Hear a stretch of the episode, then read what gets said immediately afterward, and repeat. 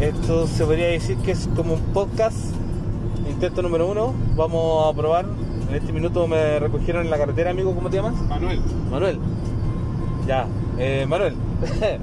Yo sé que es medio raro, igual lo estoy intentando esto. Eh, mi intención es hacer podcast y después subirlo a internet y poder eh, eh, expresar muchos pensamientos y justo estaba intentando, como, como te contaba, estaba intentando hacer la aplicación. Elimino la aplicación y justo se para la música. Y adelante venía caminando y yo digo, ¿cuál es la probabilidad de encontrarme una estrella de mar en pleno desierto? Tirada en el suelo. Una estrella, me recogí dos, dos estrellas de mar, chiquititas, las guardé ahí en, el- en la mochila. Pero ¿cuál es la probabilidad de encontrarme en pleno desierto dos estrellas de mar? Podrías encontrarte algo petrificado. ¿eh? Estaba petrificado, estaba... Entonces, yo estoy estudiando algo que se llama leyes herméticas. Ya, la ley hermética se basa en el siete principios. No te voy a hablar de todas las leyes herméticas, pero sí te voy a hablar de una que se llama causa y efecto, que es la sexta. ¿Ya? Se supone que todo es causa y efecto. Eh, no existe un efecto sin una causa, ni una causa sin un efecto. Entonces, en estricto rigor, todo sucede como tiene que suceder. Todo está predestinado a suceder tal cual. Eh, la suerte, según este, esta, esta ley, no es nada más eh, que el nombre que se le da a esta ley no reconocida. ¿Se entiende? Sí. ¿Me doy a entender? Ya, entonces, a esto voy. O sea, estaba predestinado yo a caminar por la carretera, a encontrarme esas dos estrellas. Estaba predestinado a suceder que yo a eliminar la aplicación y justo separara la música. Que tú me recogieras y así. O sea, ¿existe realmente el control? Si uno, ¿Qué, qué crees tú? si uno lo- se pone a pensar eh, con lo que le ha sucedido, eh, yo creo que sí, pues yo creo que hay un, un destino que uno lo va recorriendo. Ya, ya. O sea, uno, uno conoce, ve el camino y lo recorre. Lo recorre. eh, yo creo que cuando uno le pone traba a la situación, ahí donde como que se echa todo a perder, ¿ah? Pero las trabas suceden Eh, porque están predestinadas a suceder o las pone uno la realmente. pone uno, yo creo. El camino uno está, está listo para recorrerlo. El problema es que uno, uno como humano le pone la traba. Entonces, si uno recorre el camino le van a suceder muchas cosas. eh, Claro, o sea- no malas, pero le van a suceder cosas así como Claro. que, que yo creo que a nadie más le puede suceder. Como, como dice la ley de Murphy, si va a suceder algo malo, va a suceder igual. O sea, Claro. son cosas que, que, que- que están eh, en, en el, en el diario vivir, en el camino, ¿cierto? Pero eso es lo que voy yo. Cuando uno se da cuenta de que en el camino suceden trabas porque uno la decide, pero si esta ley es una ley, eh, ¿cómo se podría decir? Eh, de entendimiento, una ley filo- filosóficamente aplicable, realmente las trabas que uno pone, uno cree que las pone, porque se identifica a través de ellas. claro. Pero en estricto rigor no- uno no pone las trabas porque uno se va y se deja llevar por la causa y efecto, por, la, por esta ley. Entonces realmente no, no tomas decisiones a no ser que seas consciente de que puedes romper la causa y efecto y causar un efecto. Entonces, si puedes causar un efecto o puedes cambiar las cosas como dices tú, que uno puede aplicarlas, ¿por qué la aplicamos de forma negativa? Ese es el punto. ¿Por, qué hacemos que las cosas que suceden en nuestro alrededor sean de forma negativa sabiendo que tratamos de esforzarnos a dar lo mejor, no sé, a, a- a- a- que las cosas sucedan como tienen que ser? ¿Por qué el ser humano tiende a, a- a perderse en ese punto? No sé si me doy a entender. ¿He sido Sí, claro. explícito? Sí. ¿Claro? muchas muchas veces uno eh, puede tener claro ese esa eh, esa idea de, de que uno te- ya uno va a recorrer un camino uno cuando es niño dice ya yo cuando sea grande eh, quiero llegar a ser tan, tan, no sé, po, profesional algo así y uno Ya. empieza a recorrer el camino para llegar a eso. Claro, Pero obvio. durante el camino te muestran más cosas, pues hay, hay diferentes... Claro, o sea, hay opciones. Hay más opciones, entonces eh, yo creo que va como, como parecido de que hay una, una ley de- que está, no sé, pre- predestinado para cada uno de nosotros, pero nosotros mismos en el camino de repente la, la chocamos, la trabamos. Y Pero ¿por qué lo hacemos? ¿Realmente para qué lo hacemos? ¿Por qué, por qué en estricto rigor no, no tomamos esa, esa, esa expresión que tenemos tan espontánea y la manejamos? ¿Por qué no podemos llegar hasta ese punto? ¿Por qué tenemos que dejar que sucedan cosas para darnos cuenta que tenemos que aprender de ellas? aprender de ella. La mayor parte de- del tiempo el humano aprende de los errores que comete. Sí, Yo creo que comete más errores que aciertos en la vida y, y va aprendiendo. Bueno, el que quiere aprenderlo, porque hay algunos que cometen el error una y mil veces y no aprenden nunca. Y eso voy. E- Ese es el punto. ¿Por qué el ser humano no tiene ese dominio personal? Porque para mí el control no existe. Es una ilusión que nos han hecho creer igual que el libre albedrío. Pero eso ya otro cuento más detallado, pero en el estricto rigor eh, no somos libres. Por Entonces si realmente no somos libres en todo lo que creemos que, que vivimos, realmente estamos a, como, como prisioneros de ese destino, a que sucedan todas esas cosas. Como que estamos arraigados a que, que- que la vida, ¿cachai? Nos diga, viejo, tú te vas a con esa piedra, aunque la veas, te, te vas a igual, lo, lo lamento, pero tú tienes que ver eso. Y tienes que llegar a una conclusión para poder evitarlo, porque el universo no puede hacerlo sin ti. En estricto rigor, el universo necesita que tú te equivoques, que lo veas, ¿cachai? que lo trates de corregir.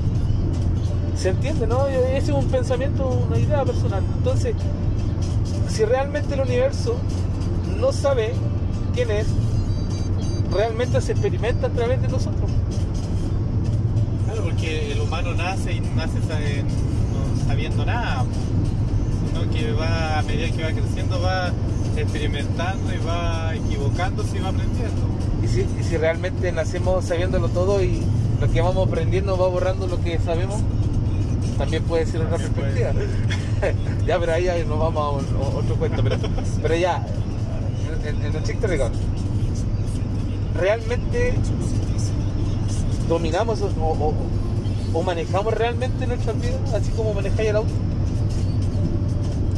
Yo creo que no. ¿No es cierto? Porque tú no sabes si va a haber un clavo, o se va a atravesar un animal, Claro. va a llegar un neumático de otro lado, ¿cachai? Ah, claro, entonces eh, las cosas eh, que van sucediendo el día a día uno no, no, la, no, la, no las puede como adivinar o saber que van a suceder, pues, sino que en el momento que pasa uno se da cuenta de qué pasó eh, y se investiga un poquito más, fue por, porque sucedió por, por X cosa y uno va aprendiendo, ya por ejemplo, si aquí en la carretera dicen que esta carretera es a 100 kilómetros, yo voy a 110 y viene algo de, de frente, un neumático y me, me impacta a gran velocidad, entonces eh, si yo hubiese venido a la velocidad que corresponde, a lo mejor hubiese sido menos el daño. Entonces, son probabilidades que uno va aprendiendo, va, situaciones que uno va aprendiendo de lo que puede pasar. Claro. Entonces, Igual, o sea, aquí en la carretera tú estás expuesto a cualquier accidente, cualquier claro, fatalidad. eventualidad que, que está fuera de las manos de uno, que yo, no la- yo puedo ir manejando correctamente a la velocidad que corresponde, por el carril que corresponde, pero en el otro lado, en el otro vehículo viene un humano también que a lo mejor no viene con el mismo pensamiento. Entonces, manejar con miedo, No, ¿no? no, no, no. Siempre sí eh, a la defensiva, tratando de... Predispuesto, Claro, proactivo. Porque, por ejemplo, yo sé que si va a una hilera de camiones, no me voy a meter entre los medios porque hay una, pos- una posibilidad, y uno ya lo sabe, de que si ocurre un accidente con los camiones vaya a quedar al medio y no vaya a salir bien librado. Yo creo que ya ahí uno, eh, no porque a uno le ha pasado, sino que uno ha visto que, puede, que ha pasado así a, a otro. Claro, claro, claro, o sea, estáis, estáis expuestos a ver muchos accidentes y muchas Claro. cosas extrañas. Ah. O sea, si, si lo analizamos, la vida es como manejar. Claro. Podés saber Por manejar, ejemplo, pero en esta tú curva- no sabés lo que maneja el otro. Claro, en esta curva yo sé que tengo que pasar a cierta velocidad. Eso uno ya. Yo lo, lo aprendió no porque tuve un accidente, sino que uno ya lo sabe. Porque de lo contrario, a más velocidad me voy a salir Claro. de la carretera. Claro. El vehículo quizás no es tan pesado como para el viento que está eh, expuesto en la carretera, entonces puede que se eleve cualquier Claro, cosa y salir de la claro, no. Son, son situaciones que uno se antepone y que uno ya las, las sabe. Pero hay situaciones, por ejemplo, yo no sé si el camión que viene allá trae los neumáticos bien puestos. No. Ya salió un neumático volando y me va, me va a impactar a mí. He visto videos así, son re brígidos, la cagó. O sea, y digo, ¿cuál es la probabilidad de estar manejando y que justo la señora grabe el neumático que llega a, a- a su Ah, vehículo? O sea, el- seguimos hablando de probabilidad y seguimos viendo que esas cosas suceden y tú no estás ahí extenso que no. Claro. Yo, Pero- creo que, que yo creo que nadie está exento a que le pueda pasar. Excepto, la palabra no extenso, excepto. Exento a que, que le pueda suceder, eso pueda suceder algo así fortuito. De repente con consecuencias fatales, o de repente. No, pero yo creo que todo el mundo está expuesto. Pero siempre estás pensando en, en- en una probabilidad de accidente o, o, Eh, o- o so- no. cuando, No, cuando pues- viene un vehículo muy cerca, Claro, no cuando sé. muy cerca. Por ejemplo, esta carretera es como más segura. Ya. Porque tiene tramos largos, rectos, doble vía. eh, hay carreteras que he transitado que son, son una vía nomás, porque tiene igual trayecto. Entonces, eh, adelante mío van camiones. Yo digo, si adelanto aquí, puede que venga un vehículo del frente e impacte. Entonces es una carretera peligrosa donde uno va constantemente eh, resguardándose. Claro, o sea, Eh, claro, viene, viene un camión de allá que uno ve que viene con velocidad, uno se sale un poquito más allá para que el viento no lo, claro. no Yo, lo sí. mueva. De- delante venía caminando y, y pasaron tres camiones juntos. Y los tres camiones me tiraron hacia adelante junto con el carrito.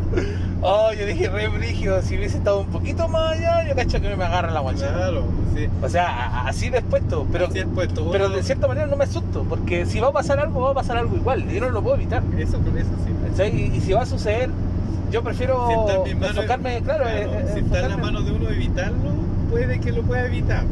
Pero si no, ya. ¿Qué, qué más va a hacer? Sí, No porque ¿qué más se puede hacer? se puede hacer. Pues, entonces, si uno maneja un vehículo, la idea es manejarlo con, con la vista al frente, viendo el camino, no, no estar eh, expuesto a, pensar situaciones Claro, negativas. Claro, y tranquilo, porque te imagináis un trayecto largo, estar todo el trayecto nervioso y que te Y eso puede hacer que te equivoques. Y eso ya hay equivocaciones, pues.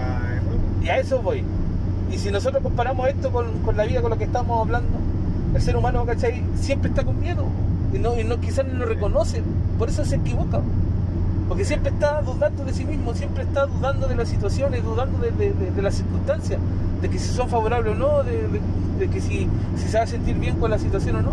Entonces el ser humano actúa a base de sus emociones y sus sentimientos y, y como esas son cosas momentáneas y espontáneas, ahí viene el error. Ese es el, problema. eh, Es lo, es lo equivocación. mismo que estar aquí, vos, tú imagínate, estoy manejando y, oye, bueno, ese, ese, ese video de que vi, weón, del- se reventó el neumático y llegó a la, a la ventanilla y, te- y- y no sabía el poder de tu mente. Sí. y estáis pensándolo, pensándolo, pensándolo, Pensando pensándolo, y quizás no te pase a ti, pero justo salta un neumático y le llega al auto siguiente, pues. Oh, y tú dices, Ya, pucha, yo sabía que iba a pasar y así te autocrees que tú sabías que iba a pasar, pero no, no, no es que lo sabías, sino que lo estuviste llamando tanto rato ¿Qué que al final pasó, po, ¿cachai? O sea, así de brígido quizás el poder de nuestra mente y nosotros no la manejamos, po.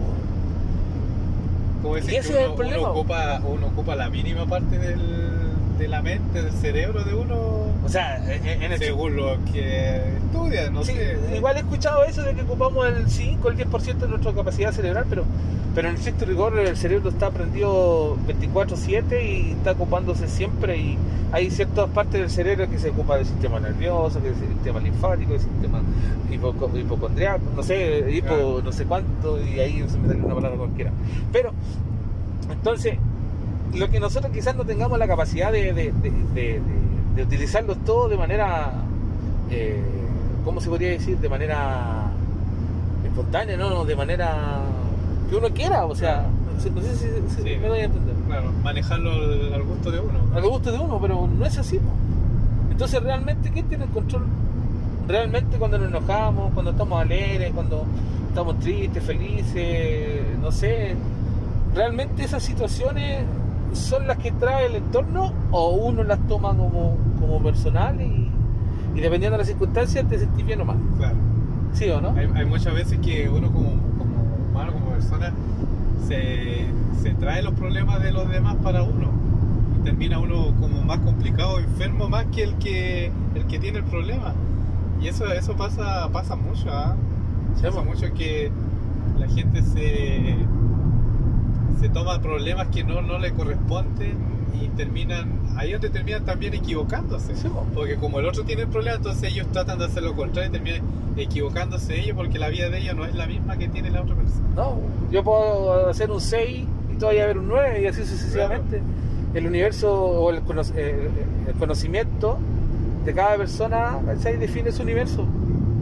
Entonces, si tú desconoces algo, no vas a saber cómo actuar en la vida.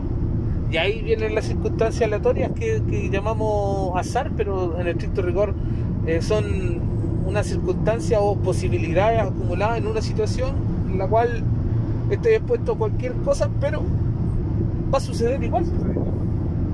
Yo creo que tampoco sería sería una vida una vida sabiendo ya, ma- imagínate ya, así hilando fino ya, uno supiera que qué es lo que le va a pasar en tal fecha. ¿Qué harías tú si supieras que vas Ya. a morir? Imagínate Qué que buena va- pregunta. Que va, lleg- que va llegando tu hora y que ya al día tanto, a la hora tanto, tú ya caput.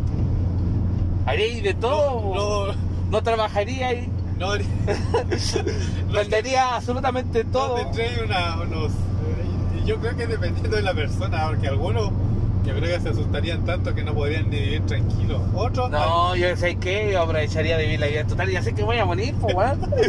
Así que yo no aprovecho de hacer de todo lo que pueda, ¿cachai? Todo lo positivo, obvio, ¿cachai?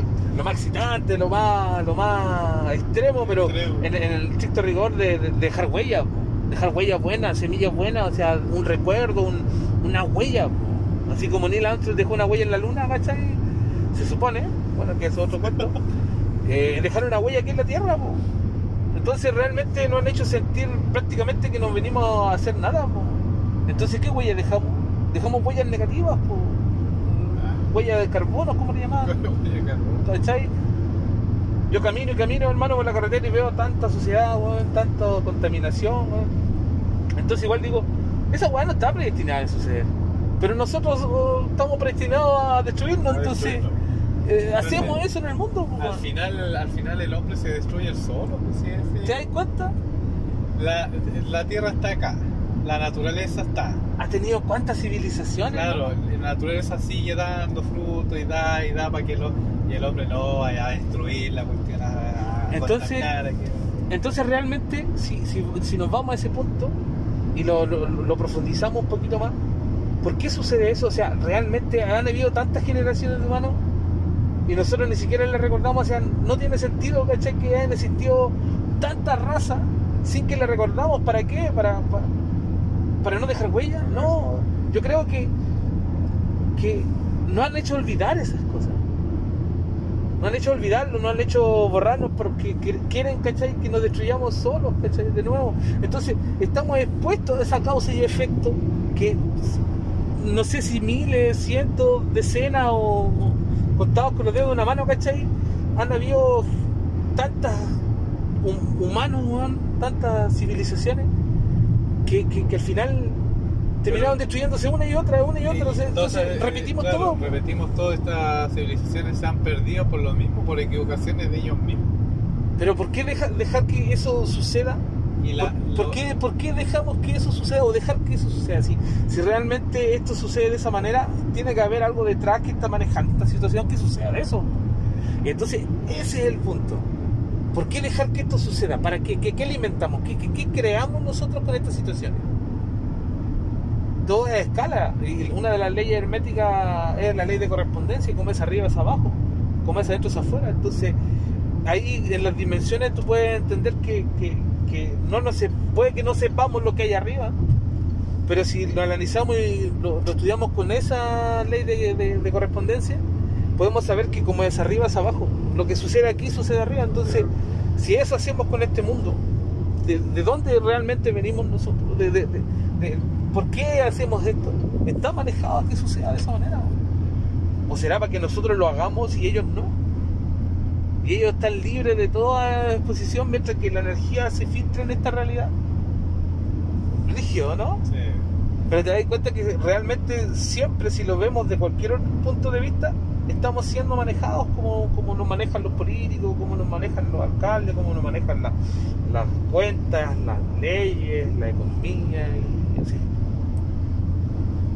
¿Sí o no? Entonces realmente hay el libre albedrío. ¿Realmente tomamos decisiones? Yo creo que ahí está el punto. Lo único que nos pertenece a nosotros, absolutamente, de todo esto no nos pertenece nada más que el decidir, deci- decidir qué acción tomar, qué quieres hacer, quién eres. Y si deambulamos entre quién eres y qué- qué quieres hacer y qué decides, todas esas cosas de, ay, que, que yo soy así pero no quiero decidir esto, es que yo no nací para esto, y, pero quiero hacerlo. ¿Cachai, no? Entonces realmente lo que eh, nosotros podemos hacer es tomar decisiones. Es lo único que podemos hacer, porque vemos esas posibilidades en nuestra mente y decimos, ya, yo hoy día, no sé, me levanté, pesqué mi mochila y me fui. ¿Yo realmente lo decidí o solamente salté a un universo donde realmente esa decisión ya existía y solamente creo seguir avanzando en ese punto? ¿Por qué te digo esto? Porque tengo una, una, una, conjetura, una hipótesis, una, una- idea de que cuando nosotros, si realmente es, es esa conclusión de que nosotros decidimos eh, quiénes somos, pero que lo único que nos pertenece es lo que decidimos, nosotros pasamos de un universo alterno a otro, donde cada decisión que tomamos, ¿cachai? existe esa realidad y esa probabilidad. Entonces, nuestra conciencia es la que se mueve. Pero es tan rápido, es tan, tan, tan, tan rápido, más rápido que la luz, más rápido que todo, que no lo percibimos. Porque imagínate la realidad como una imagen. Y tu esencia, tu ser, ¿cachai? Se mueve en cada imagen. Y cada imagen es un, una diferencia de átomos. Entonces todo eso lo que se está creando, toda la velocidad, todo eso se está sumando. Y está vibrando en ese, en ese, en este momento. Todo, todo vibra, todo está, está, está, está en movimiento. En movimiento. ¿Cachai? O sea, a esa bola yo me voy de repente. Yo estoy tratando de crear un libro, pero bueno, ese es otro cuento. Estoy basándome en esas leyes para poder dar- llegar a un entendimiento. Pero si lo analizamos realmente, no tomamos, no, o sea, tomamos decisiones, pero no tomamos parte de ellas. Porque aún así nos dejamos influenciar por la causa y efecto. Es como decir, estáis predestinados a manejar por esta vía sin detenerte, porque no puedes tomar la dirección derecha porque no hay un camino viable, no puedes tomar la dirección izquierda porque es dirección contraria, entonces estamos sujetos a adoctrinamientos, ¿cachai? Inconscientes del sistema. Y ya esto, ya esto nos dice quiénes, quiénes somos por cómo actuamos dentro de esta realidad. Y así esa realidad se divide una y otra vez hasta llegar a un punto donde somos todos dentro de las mismas realidades, pero del todo.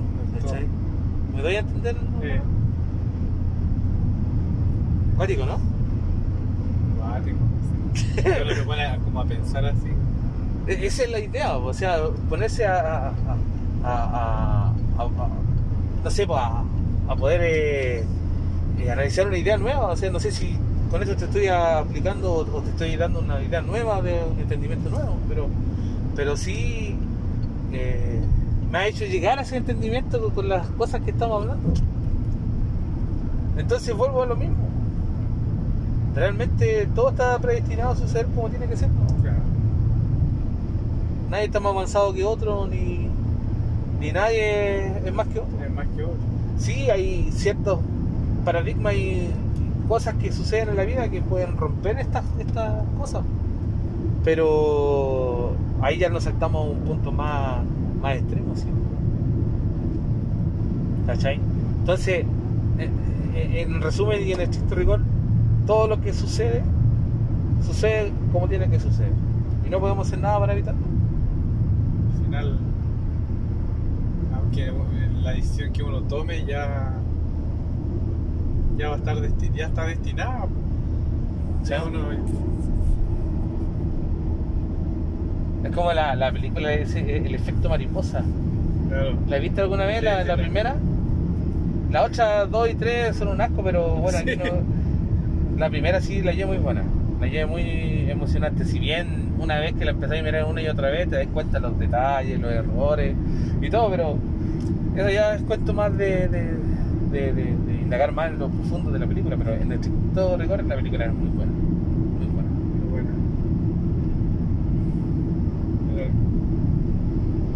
Pero a la final estamos aquí cometiendo errores y aprendiendo de eso.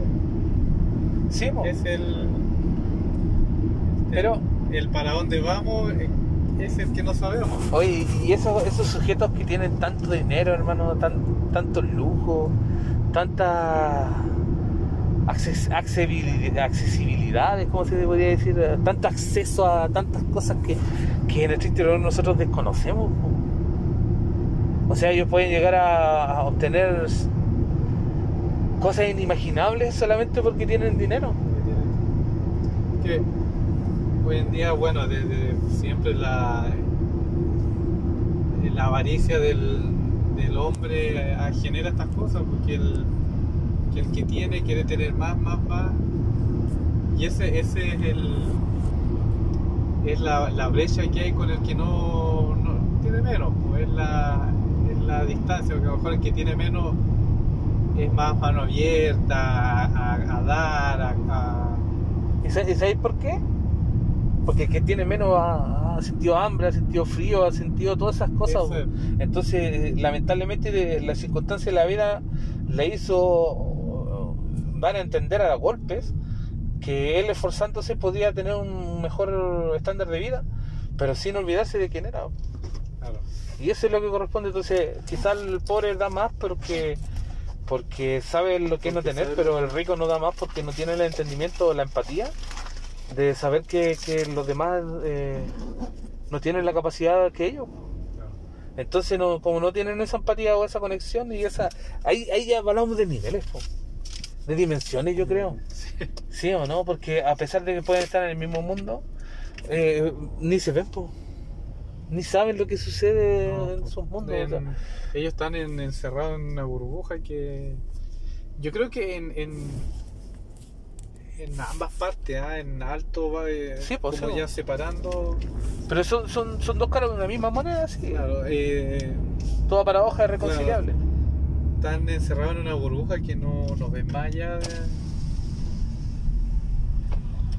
La gente que ya que tiene eh, recursos y todo están en su propia burbuja, que se, se mueven ellos en su, en su burbuja nomás con, con sus pares que también están en la misma. Y. Buenas. Ese guante de cuero, por decirlo. Bueno, Gracias. haciendo se queda pegado.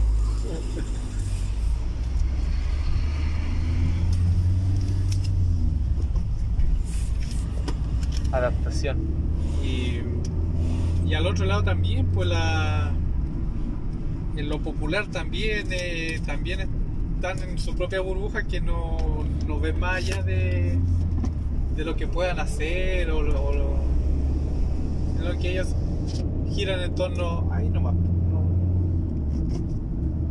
Yo creo que el, la, el salir de esa burbuja, ahí donde está el que pueda surgir y al otro lado el que pueda también hacer un trabajo bueno si que tiene plata saber qué es lo que pasa más allá de, de su burbuja Claro, no entiendo, pero sí, sí, o sea, rompiendo la burbuja, obvio, pueden ver las situaciones, pero realmente, ¿qué, qué, qué tan dura esa burbuja? Porque Yo, se, por se ejemplo, puede romper y si se rompe, el- me moví un por lo que he, he trabajado y todo que hay gente que no tiene idea que puedes explicar que que hay gente que vive con lo mínimo, mínimo, que come una vez al día y para ellos es así impresionante que aquí en Chile viva gente así. Es como, eh, no, tú, tú- tú me estás hablando de, no sé, pues de, de África. Porque para ellos África viven así. Pero ¿Cómo? no acá en Chile. Entonces, su burbuja no los deja ver más allá que aquí en Chile también hay extrema pobreza. Ah, que, claro, hay, eh, sí, que, sí. que hay gente que tiene mucha necesidad, entonces para eh, cuando ellos lo logran eh, eh, saber o uno le dice, no, de aquí también a- a- al otro lado donde tú vives, para allá, tú ves esas casas chiquititas, hay gente que come una sola vez al día. Y ellos quedan así como impresionados, pues, o sea, no, no lo pueden creer que, que en Chile vive gente así. Y al otro lado, ellos sí, por ejemplo, eh, la gente más humilde sí conoce eh, la vida del que tiene más plata, no la ha vivido, sí, pero sí sabe cómo viven y, y lo anhelan. A lo mejor anhelan como tener un, un poco más. Pero realmente Pero anhelarán ser como conoce- ellos o anhelarán el pero dinero. tampoco conocen cómo ellos han llegado a tener lo que tienen. No, po. no, pues si al Porque final. muchos lo, lo- eh, lo que tienen han llegado a tener malamente, tránfuga, y otros con mucho trabajo. ¿sí? Tampoco hay que descartar eso. Entonces, ellos piensan que al otro lado se les dio todo así como ya en bandeja. Muchas veces no es así. No, Muchas veces no, es hay, gente, yo he conocido gente que se le ha dado así. Que tienen regalado el terreno, tienen regalado herencia, tienen todo. O sea, ¿cachai? Viven del, del dinero, del bitcoin. Ahora, Eh, ahora igual el es- problema, es conocido ahora el problema, como no lo trabajaron, como no lo han manejado, como no lo, se les costó ganarse eso, ¿cuánto les va a durar? Es que Eso, eso de, de- de que si les costó no ganárselo, yo creo que es relativo. Porque en estricto rigor, si la persona logra obtener lo que, lo que tiene, es porque, sencillas cuentas, se lo tenía merecido y era para él, independiente de que haya utilizado el sistema de, de manera eh, fraudulenta, no. Esa persona logró, ¿cachai? Un, un cometido y lo logró como tenían que hacerlo.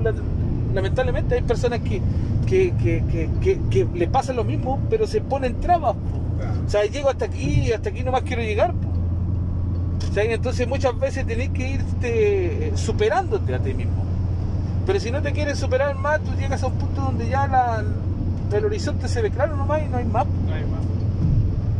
Entonces, ¿qué, qué, qué hacemos con eso? ¿Por qué, ¿Por qué no de repente todos podemos surgir? ¿Por qué? Porque el sistema quiere que esté en ese estado, en ese punto. No pueden No subir puede, todo. Claro, claro, pues dentro de una sociedad, te imaginas, y todos fuéramos de la alta. Mira, No, no, mira, ni siquiera de la alta, por ejemplo. Todos quisiéramos ser independientes, ¿cierto? Yo cuando fui a Perú, caminaba por sus calles, ¿cachai? Por sus carreteras y yo veía que todas las personas tenían su, su, su huerto, sus papas, todos, todos hermano. Todos tenían sus negocios, vendían sus su, sus colas, ¿cachai? Vendían de todo, frutas, todo así como en cada esquina en un negocio. Sí, Yo, no- yo iba a cualquier lado y tenía de todo, hermano. Si tenía dinero, tenía, tenía de todo. Pero en todos lados valía, pero la nada misma. ¿Cachai? Porque todos querían tener o ser independientes y al final crearon un sistema económico donde no hay competencia. hay competencia. No hay, hay tanta desequilibrio en ese sistema que, que- que- Que el, el de allá, el de allá genera lo mismo que el de acá y. ¿quién le va a comprar al otro si tiene lo mismo? Sí, pues entonces si al otro le falta, mira, sabes que mi vecino tiene. Yo no tengo nada de eso, pero mi- ay, por último ya podía aumentar la economía si puta, ya mira vecino. Yo no vendo bebidas, pero usted no venda fruta. Ahí ya se podría Sí, generar un, un sistema económico, un equilibrio económico donde ciertas ciertas personas, ¿cachai? puedan obtener una, una ganancia más que otra. ¿cachai? Pero aún así, el individualismo del, del ser humano, la zona de confort que nos han hecho tener, nos hace pensar que no tenemos por qué llegar en acuerdo con el vecino, que no podemos Ah. hacer nada con, con el resto, porque al final, ¿qué me importa? Individualista total. exacto. Entonces, el individualismo, ¿cachai? Eh, En el, en el, El sistema que individualismo vivimos, que va agarrado de la avaricia, no. Uh, la pura cagada, ¿no? No, y ahí va de la mano con la crueldad, va de la mano con el abuso. Porque ya al tener la avaricia, uno, yo creo que no es malo tener cierta avaricia, pero todo tiene un, un límite. O sea, Pero ya la avaricia de poder. Lo bueno y malo es interpretable. otro, claro, aplastar a otro. pero avaricia es avaricia. Claro, aplastar a otro para poder yo sobresalir ya ahí, ya. ya Ah, claro, si vas a llevar a alguien, ¿cachai? Y no te importa, realmente lo que estás haciendo es Y- cambiar y- realmente quién eres. Claro, y últimamente yo creo que mucha gente así. No le importa el, No, el- los demás o el dolor porque está cómodo en su zona de confort pues, y no le importa demostrar el, el poco conocimiento que tiene de sí mismo a base de acciones, ¿cachai? Negativas. Porque si realmente te conocieras, no actuarías de forma negativa, actuarías de forma positiva. Porque sabes que, que- que no eres algo negativo, que no eres tus pensamientos, que eres acción, y tus acciones te definen. Pero hay que pensar antes de. Claro. Por eso decía, no, sé- no sé si era Descartes, ¿no? Pero no me acuerdo. Primero pienso, luego existo. Entonces, antes de todo, es el pensamiento. Y, y ahí está el problema. Nosotros nos identificamos tanto con nuestro pensamiento que creemos ser ese pensamiento, pero realmente no lo somos. Es solamente nuestra interpretación personal, inconsciente y consciente, eh, reflejándose en, un- en una frecuencia que, que- vino a nuestro cerebro y creó una imagen basada en, en la propia interpretación de uno. Pero realmente somos eso, ¿no? O sea, traté de, de, escribirlo lo más, lo más fácil posible, a ver si me voy a entender, pero el punto es que si, los vemos de esta manera y conocemos ese concepto que, que- que acabo de decir, realmente tú te puedes decir, oye, yo no soy ese pensamiento, porque ese pensamiento sucedió por estas cosas y así sucesivamente, entonces no soy mi pensamiento, literalmente. Yo decido qué ser. Entonces, ¿qué, qué soy realmente? Una, una, una maraña, no sé cómo se puede decir, un conjunto de pensamientos aleatorios o, un- o- o- o una fila de pensamientos cronológicamente bien expuestos donde tú decides cuál tomar y cuál no. Cada vehículo es un pensamiento. Claro, porque cuando uno, por ejemplo, ya va a tomar una decisión, una, una decisión uno la piensa primero. Sí, pues, sí, pues, se supone. Piensa y ya, hoy día voy a hacer esto, ya lo está pensando. Igual la decisión de mochilear de nuevo tuve que pensarlo caleta, no es llegar y tomarla, pero sí es llegar y hacerla.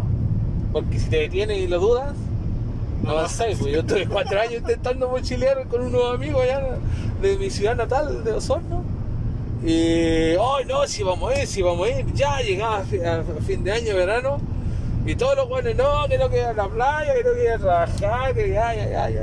Y al final, yo, ya el otro año, ya el otro año. Y así, tuve cuatro años esperando. y me fui solo. Partí solo nomás, así que tanta wea. Y llegué, igual de recorrido harto, recorrido de Punta Arenas hasta Arica. Y la mitad de Perú, la parte sur, hasta la selva. Ahí está, pues mira, tu, tu decisión que te ha llevado a conocer cosas que los otros no lo han hecho. No, po, no, pero ellos claro. tienen la opción. po. Claro, tienen la opción, los otros están ahí. Si, si le preguntan algo, ya conociste al lado, es por foto. Por, Por foto, no, la- la foto que tú enviaste la otra vez, sí, ahí lo conocí, qué bonito, pero hay una parte que era muy fea. No, pero no es feo porque tú no estabas ahí para decir que es feo. Pero al final, igual, ¿para qué decirle a la gente, oye, ¿sabes qué? No, yo, yo los dejo ser, ¿no? Porque al final, eh, ellos me muestran un lado, ¿cachai? Que quizás si me ofendo, es un lado que también yo tengo. Y en la ley del espejo, si, si lo analizamos y lo, lo estudiamos, dice, eh, todo lo que ves en los demás y te molesta, está en ti. Y tienes que corregirlo en ti. Y es brígido saber ese entendimiento porque te das cuenta que muchas veces cuando te molesta alguien, eh, no es nada más que un reflejo de ti mismo, ¿no?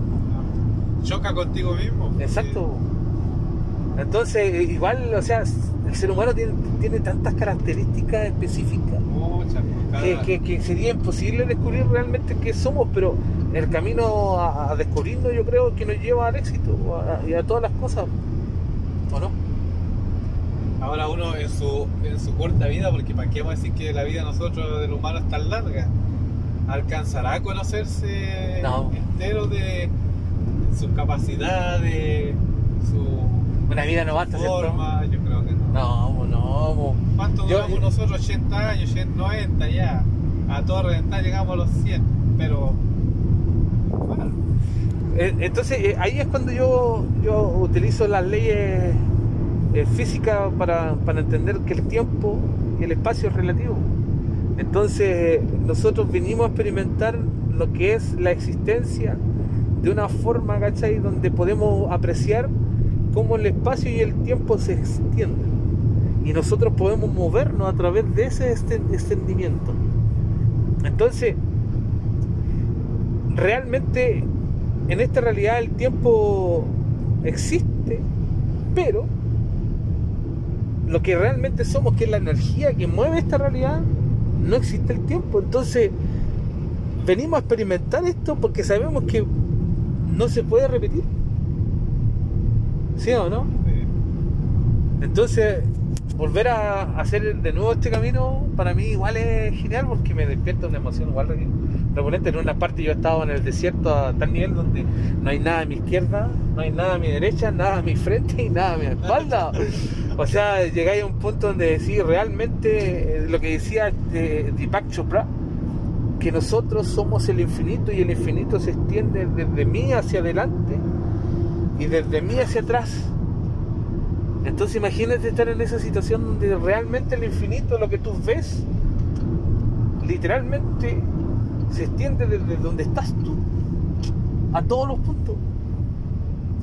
Entonces, venir a experimentar este, este, este, esta sensación de existencia, aunque sea por un momento, porque realmente en- en- en- si el universo es como dicen que es, mm, una vida de humana no es nada en comparación a lo que ha existido en el universo. Es como, es como un peo de un niño. Con estos nuevos gatos, nada. de un gato, pero comparándolo con el universo entero, así es nuestra vida, po. un puff, nada más. Entonces nos complicamos tanto, nos, nos calentamos tanto la cabeza por, por tonteras y realmente ni siquiera nos importan. po. Claro. No, muchas veces Sí, po, nosotros le damos la le pone como importancia. el valor, la importancia a algo que no. Claro, porque eh, ¿qué, qué- qué es no, lo y- único que se lo- ofende? Lo, el más ego. lo más terrible es cuando ya uno puede pelear por, no sé, una causa, por ejemplo, ya, y, la y después se da cuenta que estáis peleando por nada. Sí, po, porque estás Claro. enojado, estás molesto por algo y tenés que desahogarte con alguien y te das cuenta que estás ocupando a las personas como Claro. basurero emocional. ¿Qué ocupaste ahí? Tiempo. Tiempo, energía, energía. mal invertida. Mal- encima. ¿no? Porque al final ocupaste energía para enfocar un enojo y una rabia donde podías haber, haberla canalizado, ser un poco resiliente y haber eh, ejecutado una acción positiva. Pero no. Somos parte de la causa y Claro. efecto y fluimos a través de ella y por más que queramos, no tenemos control. Ya eso iba así o no. Ahora si lo analizamos y lo vemos desde el principio donde comenzamos a hablar, tú me decías que uno decide, pero realmente no decide. Bueno, yo creo que en lo que eh, situaciones, por ejemplo, O sea, perdón, decidimos, pero todo está predestinado a que sea Claro. suceda como, como tiene que suceder. ¿no? que por eso, por ejemplo, eh, eso que tú decías del libre albedrío está eso. Está no que eh, no toma el que nosotros ya tenemos predestinado, sino que tenemos varios caminos. Y el libre albedrío yo lo, lo puedo entender es que uno elige esos caminos. Y Claro, uno decide qué camino Claro. tomar. Ese camino es Pero, pero a lo que voy yo, que una vez que decidiste tomar ese camino, todo lo que suceda de ahí en, en adelante va a estar predestinado a suceder porque ya tomaste ese camino. ya, ya lo, tú lo escogiste, ya Tú lo eh, escogiste. es como decir, libremente elegiste. Eh, eh, ya. es imposible que no me lleve alguien en la carretera sabiendo que se puede tener solo. Y tú hiciste eso, te detuviste y me recogiste porque fuiste amable, porque fuiste empático, porque quizás hay muchas razones.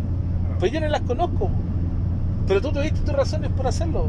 ¿cachai? Entonces, ahí realmente yo puedo saber quién soy, pero me tomo con alguien, no, no sé quién es. ¿Sí o no?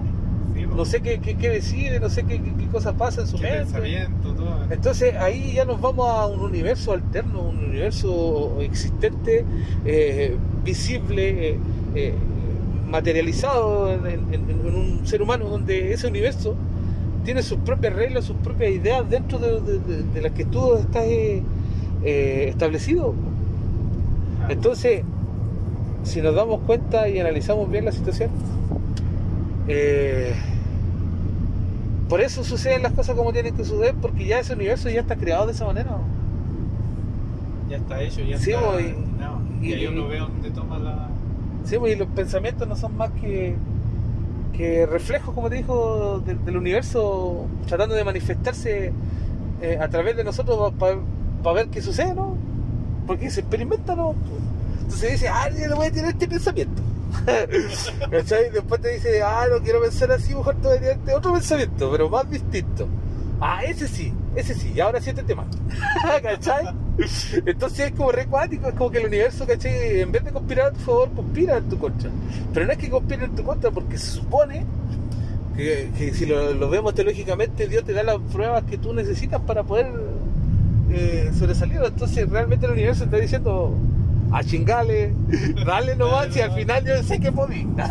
¿Cachai, no? Entonces realmente, ¿cómo podemos tomarlo?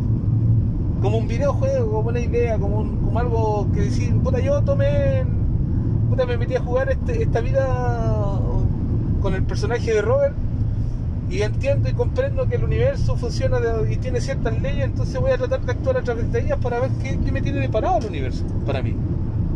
Entonces, si manejo mi vida a través de ese entendimiento, yo estoy seguro de que me va a llegar a un, punto positivo y bien amplio. Y así siembro y voy sembrando y voy floreciendo, voy también creando semillas que sobre entendimiento. Y eso es lo genial de la vida, por lo menos para mí, a mí me encanta hacer esto. Y ahora, como digo, estoy recién creando un podcast y a ver si resulta bien y veo que ha estado bueno, así que he tenido una buena conversación y ha sido interesante. y Lo más probable es que- mira, no sé si tendré problemas porque ya te pusiste música, ¿cachai? Y si yo lo subo a internet y me va bien, el problema es que el internet siempre va a estar eh, utilizando el copyright. Entonces, si, si se escucha esa música en el fondo, me van a eliminar el podcast. Entonces, a la próxima, cuando, cuando suba, voy a tratar de hablar con, el, con, con la Sí. persona que, que no ponga música, o que yo voy a poner música sin, sin, sin copyright. Entonces, ya, pues volviendo al punto, todo se, se dio como tenía que ser y sucedió como tenía que suceder, ¿no? Y no podemos evitarlo. Y, y por más que creamos tener ideas o pensamientos distintivos de, de cada quien, al fin y al cabo, lo que tú pensaste afectó el entorno de lo que de lo que hiciste y de lo que hiciste afectó el entorno de lo que pensaba el otro y así sucesivamente. Todo se forma una cadena, es una onda, Una- claro. Por ejemplo, todo vibra. en la- los pensamientos de muchos antiguos eh, troncharon la vida de muchos. El Sí, pensamiento de, de un líder tronchó el pensamiento de muchos y, se fueron apagando mundos o universos, como dices tú, eh, sin siquiera ellos quererlo, no, sin siquiera ellos eh, decir ya hasta aquí nomás quiero vivir, no sé. Y, y hasta hoy en día yo creo que igual de una u otra forma el pensamiento de, de algunos eh, acaba con, con el universo de, de muchos. Sí, Por ejemplo, esto mismo que está pasando ahora de esta pandemia. Ay, si tú me, me preguntas a mí, hermano. eh, Bueno, si alguien lo creó fue un pensamiento, vamos a crear esto. Ahora, si creó algo Y iba a dañar la humanidad, no, creo que era muy buen, de muy buen Para que alguien va a crear, digo yo, algo que, que lo vaya a eliminar a él mismo. Es porque su pensamiento no es, no es un pensamiento bueno. claro, no es un pensamiento muy, muy correcto. científico, claro, puede ser muy científico y todo, claro, pero ¿para qué lo creo? Porque si hablamos de, de- de bueno, sería muy bueno para el planeta que haya menos personas. Para la, claro. ¿Cachai? Entonces, y, y el vio, mal interpretativo. y- entonces, y, se- y lo más terrible es que se vio, ¿ah? porque todo el planeta estaba confinado y la naturaleza revivió.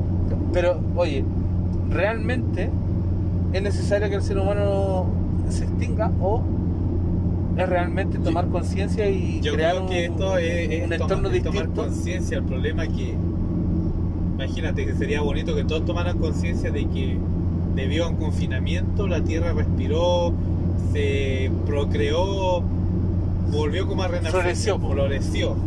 Floreció.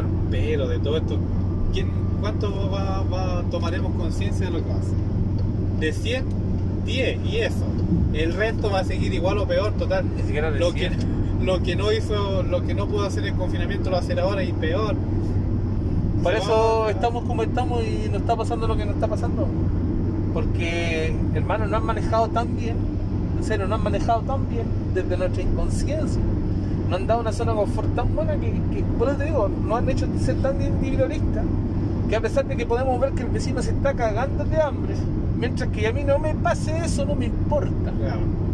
Y si no me importa, no me interesa. Y si no me interesa, váyanse toda la mierda. O sea, el mundo se puede ir a la mierda si yo quiero. O sea, a ese nivel llegamos, o sea, de, de, de- de inconsciencia. Porque queremos que el mundo ar- arda. Hay muchas personas que quieren ver al mundo arder.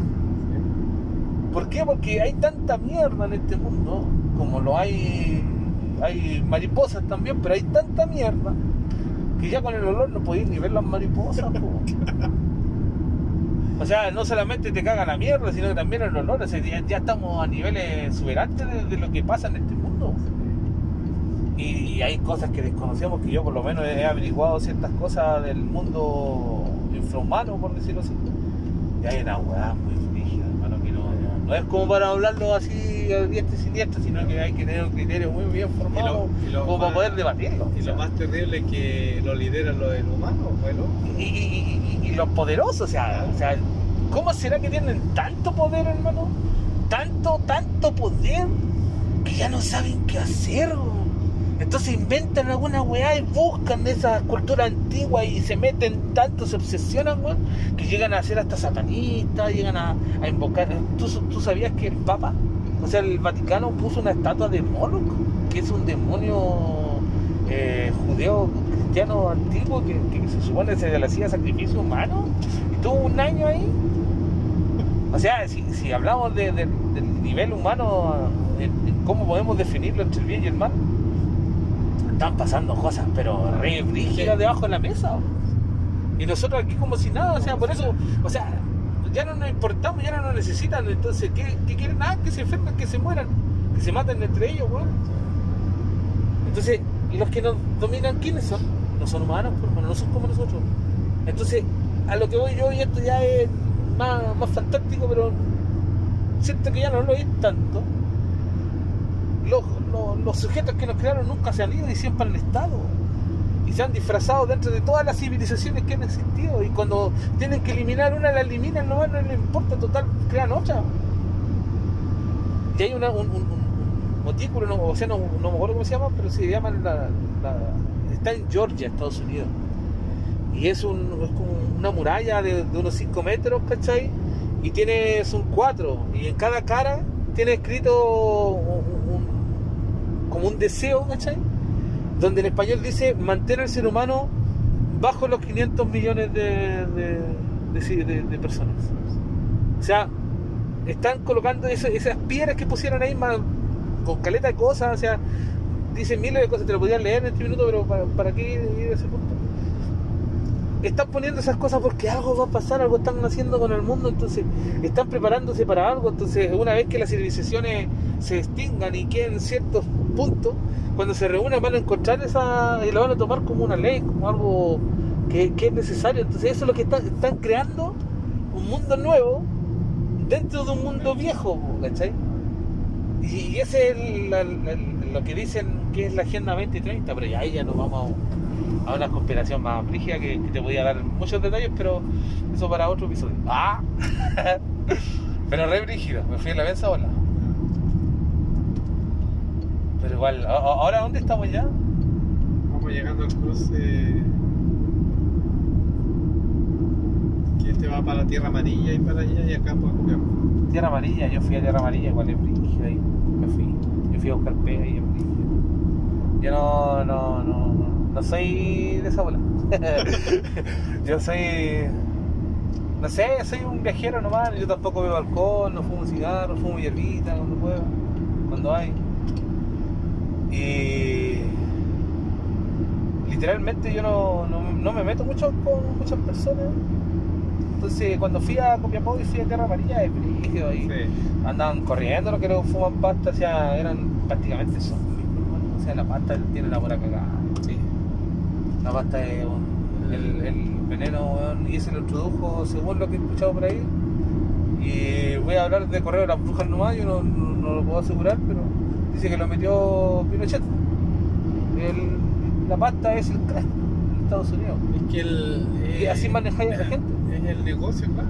Ese negocio da, pues entonces. Por ejemplo, yo vengo de Vicuña y en Vicuña, la gran mayoría yo estaba en el campamento. Y la gran mayoría de los que viven en el campamento, yo creo que sin exagerar, hermano, el 70, el 80% fuman pasta y, y trabajan para fumar pasta. Y se pueden fumar 200, 200 300, 400 lucas en una noche, hermano, y así de brígido después se apuñalan, queda la pura cagada, y así. Yo he visto situaciones cuáticas en esos campamentos. Igual he conocido mucha gente que son.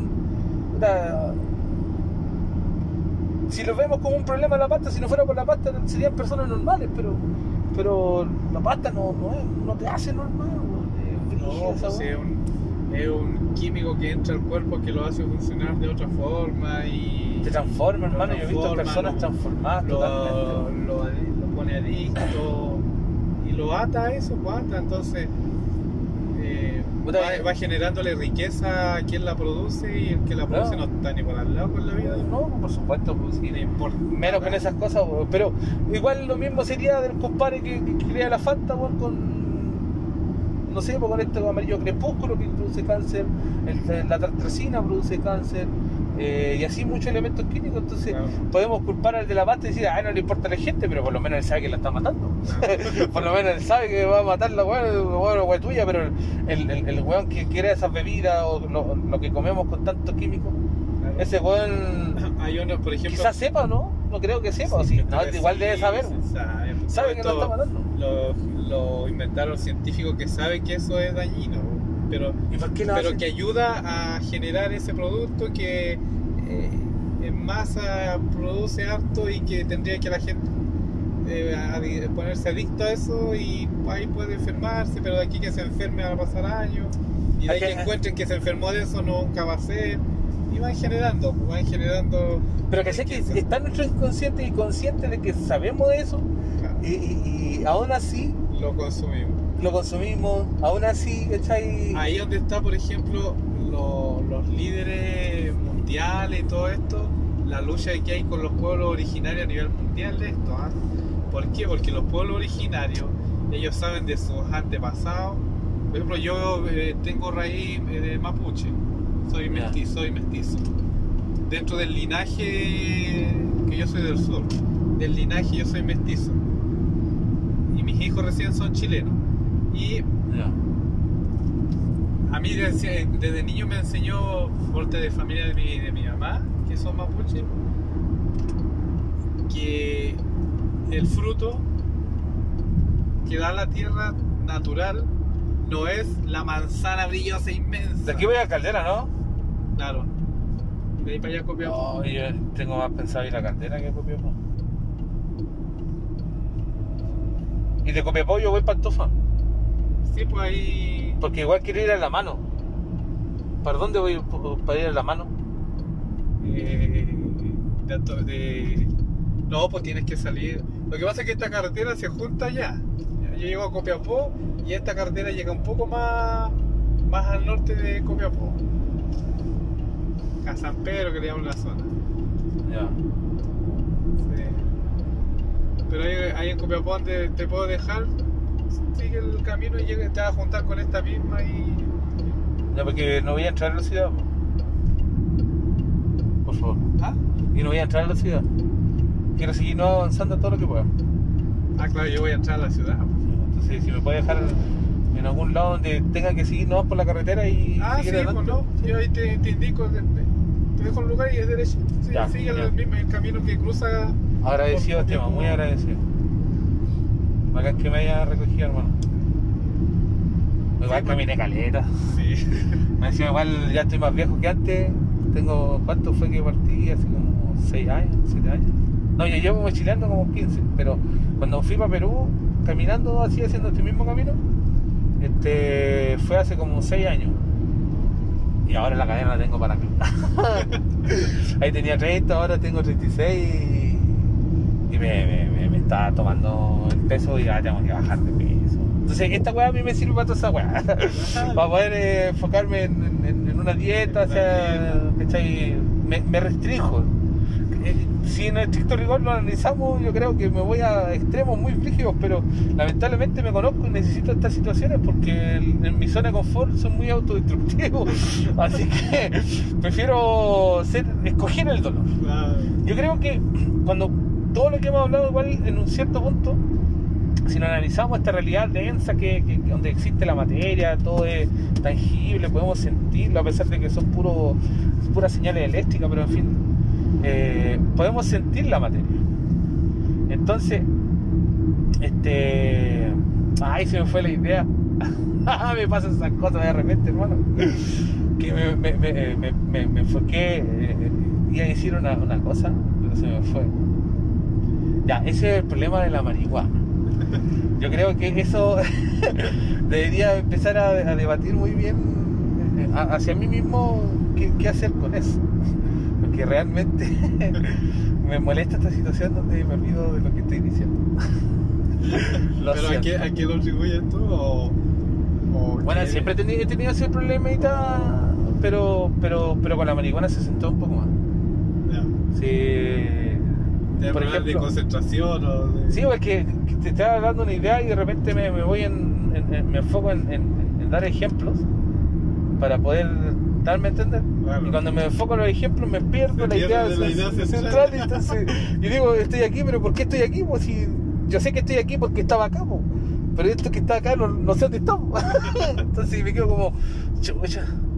Y no puedo, no sé qué más decir, así que digo, puta, se me fue el hilo. Perdí el hilo. Perdí el hilo, o sea, realmente el cometa se me fue a la shit.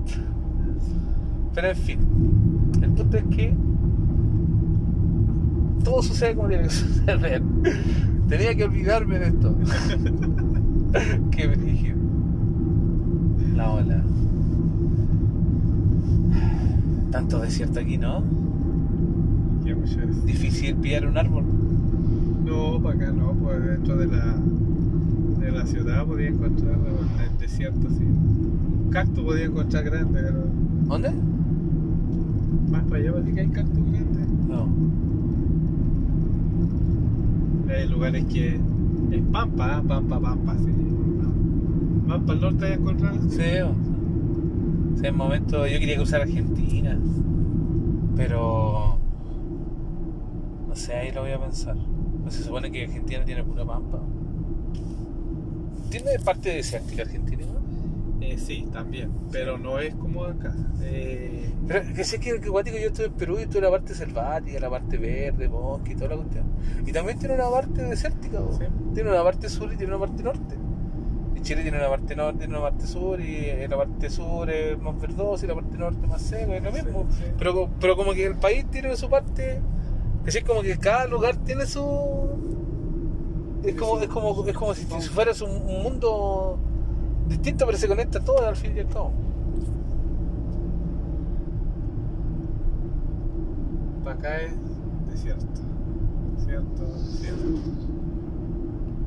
Sí, eso grabé delante. Yo me acuerdo que, que no, no- no veía ni un árbol siquiera para poder tirarme abajo con el calor que hace. Tierra Amarilla, ¿cuántos, ¿cuántos kilómetros son de aquí de Tierra Amarilla? Eh, como 15 yo creo. Ahí hay harto verde, sí. Sí, pues ahora están las- los parronales. Sí, no quiero trabajar, yo vengo de ahí. Yo estaba trabajando en un fondo que se llama Huancara, está en la fruta. Yo estaba a cargo de, de, de la copia, estaba en recepción y, y había hecho esa pega hace 5 años atrás, pero sabes que ya estaba chato de reventar. Entraba a las 8 de la mañana, salía a las 11 de la noche y, no tenía tiempo ni para fumarme un caño. O sea, yo en esas pegas no fumo, ¿cachai? Yo hay ciertos trabajos que puedo fumar y otros no, pero en el- allá en ese fondo se podía. Entonces habían pegas que uno podía fumarse un caño y no estaban ni ahí. Entonces, en eso no, pues yo tenía que ocupar la mente, los números y ya no, era. Claro. Concentrados ahí. Sí, pues, de otra weá.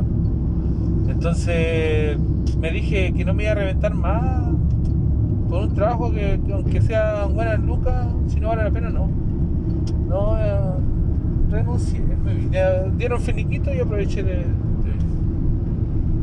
Así que. No, igual quería hacer esto y por eso quiero hacer esto. Voy a ponerle empeño en hacer todo lo positivo, hacer podcast, videos y cosas así. Lo voy a subir a internet. Si quiere agregarme al Facebook, se llama Robert Whitman, el hermetista nomás.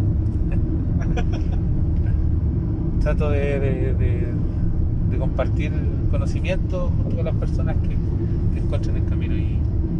y- No, y vas a encontrar una diversidad. pues. no, obvio, y eso es lo más genial porque tú, hoy día debatimos un punto, ¿cachai? El otro que me trajo de cierto lado, debatimos otro punto y ahí fue como que se dije, ¿y si logramos un podcast?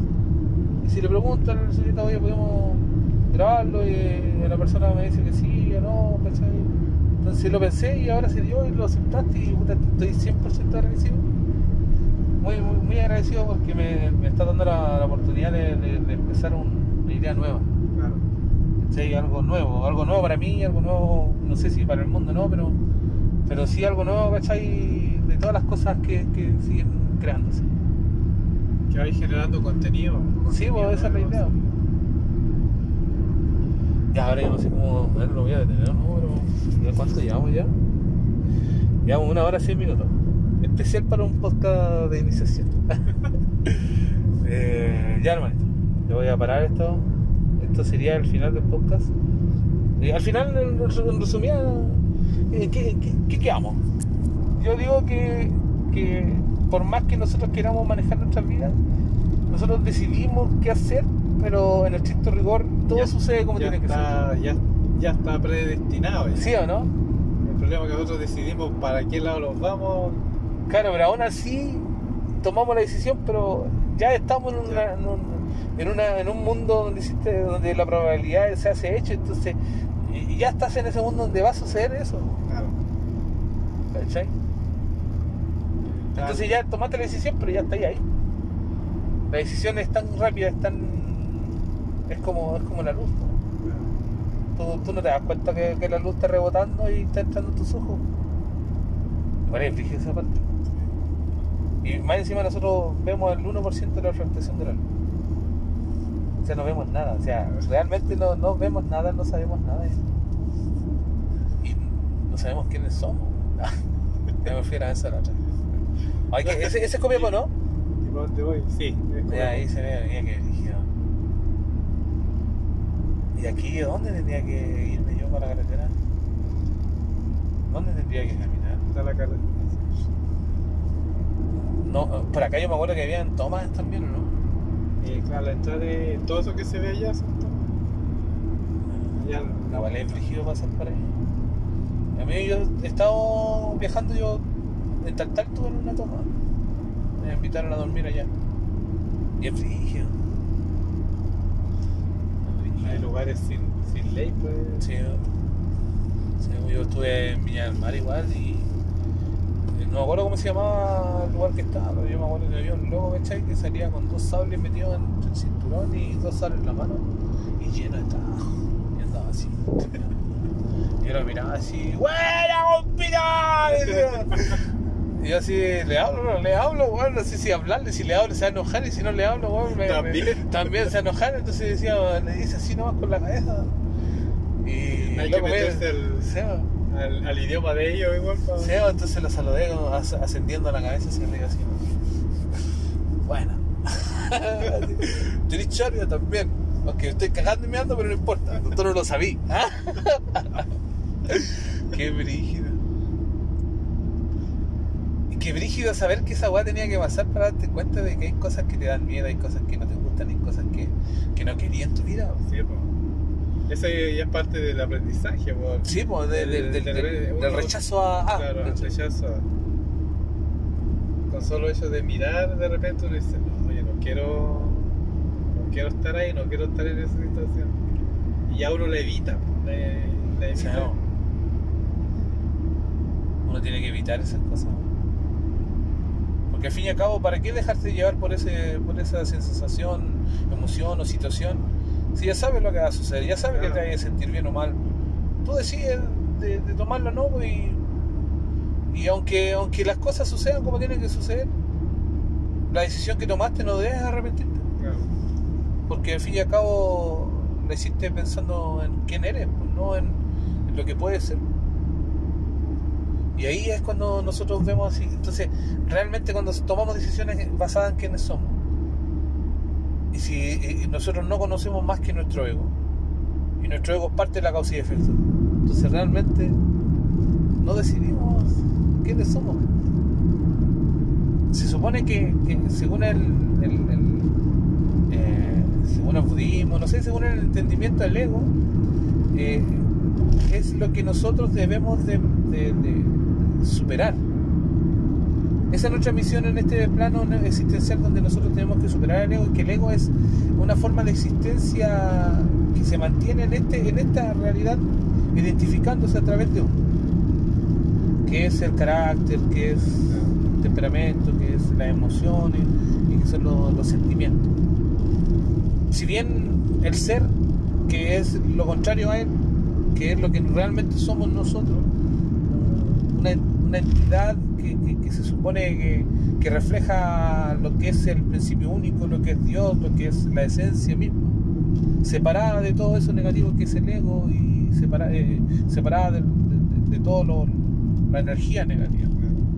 Pero en el estricto rigor yo llegué a la conclusión de que el ego, según algunos, hay que darse cuenta de que el ego no existe y que el ego existe solamente porque existen ciertos paradigmas que hacen que nosotros nos identifiquemos a través de ellos.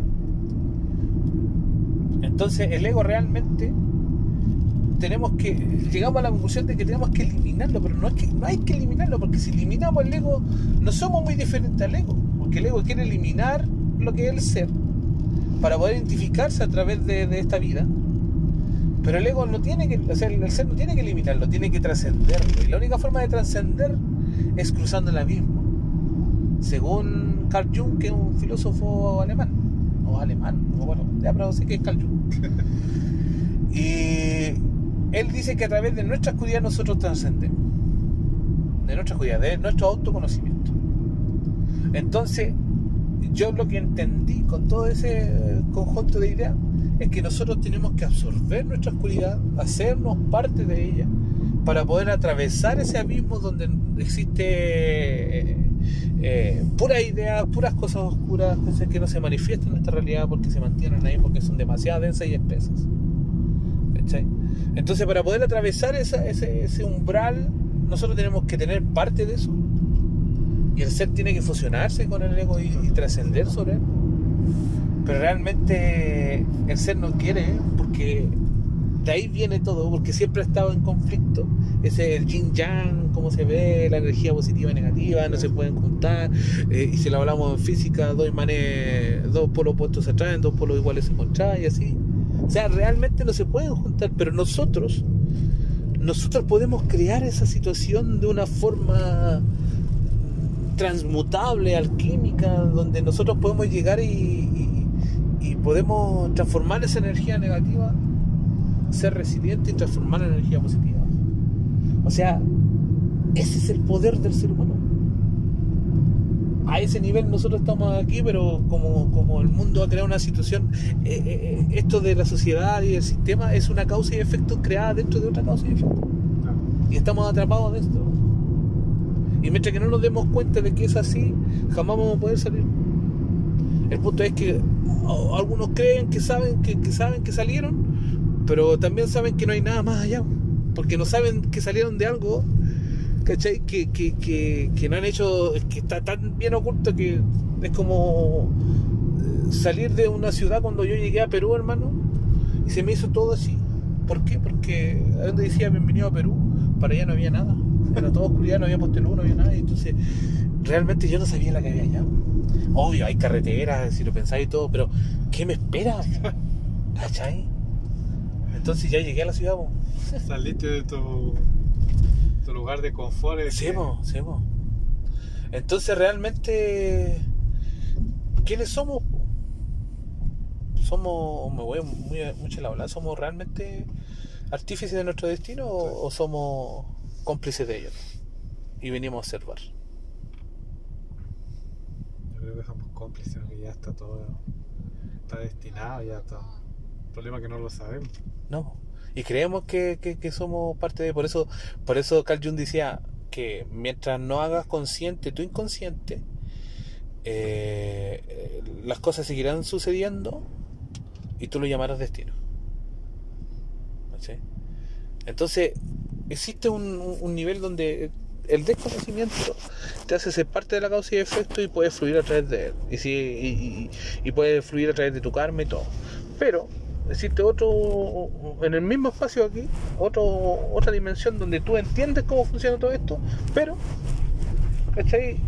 No podías romperlo. ¿Cachai? Este. Ya, ¿y yo dónde me bajo? Que, Ya. Entonces ese es el punto. Yo creo que tenemos que conocernos para poder cambiar la causa y efecto. Oye, ¿me podéis dejar un poquito más allá? Porque igual no quiero ser discriminador, pero siempre me atajan. Siempre como, como que me... Uy, está llena esta. Sí, la. Chucha, ¿y ahora cómo salgo por la carretera? Esa es la carretera. Ah, ya entonces sigo por ahí. ¿Y es de día? Ahora sí. Ya. Amigazo, muchísimas gracias por traerme a Copiapó. Este sería el final del podcast. Muchas gracias, amigo. Así nos damos la mano. ahí. Este. Sería el adiós. Arrígame al, al- al- al Facebook. Sí. Robert Wilman. Deja anotarte. eh. Ya, ya. Tengo memoria, pero tampoco es. Entonces, para que. Yo voy a tratar de hacerlo más adelante, pero lo voy a hacer. Ya, ya, ya empecé con esto, ya. Así que. Ya. Ya, anota mi. Robert. Robert. Ya, W. I. L. D. ¿Y latina? No, I. I. I. Ah, Y. I, I, I nomás. Ya. Y. W. I. L. D. M. A. N. M. A. N. Y en Instagram, el hermetista nómade. Hermetista. Nómade. Vale. Ahí va a haber un signo que tengo en mi Facebook. eh, Uno lo cree yo basándome en una filosofía que estoy, estoy inventando. Ojalá que resulte. Ya, compañero. Muchas gracias. Agradecido por haberme traído. ¿no? Nos estamos viendo. Me voy, voy a sacar mi mochila.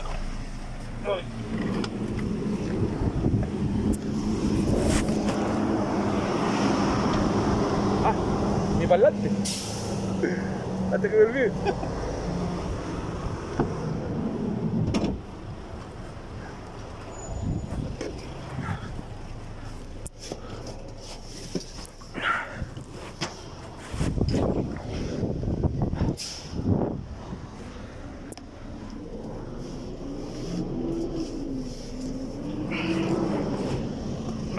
Que.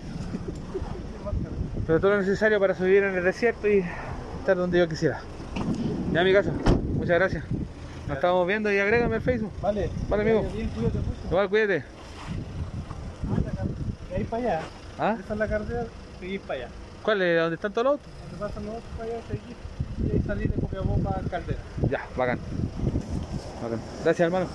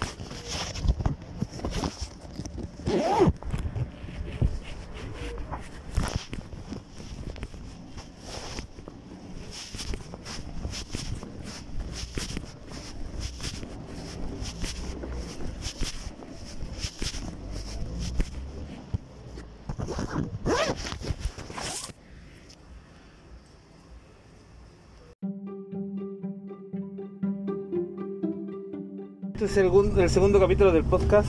En este minuto acabo de, de hacer deo en, en dónde estamos más o menos, ¿tú sabes?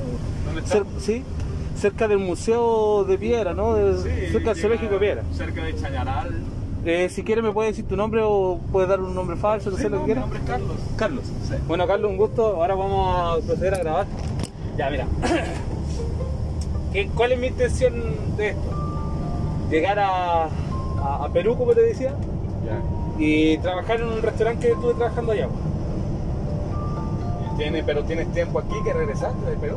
Eh, bueno, yo llevo, volví de Perú hace como seis años.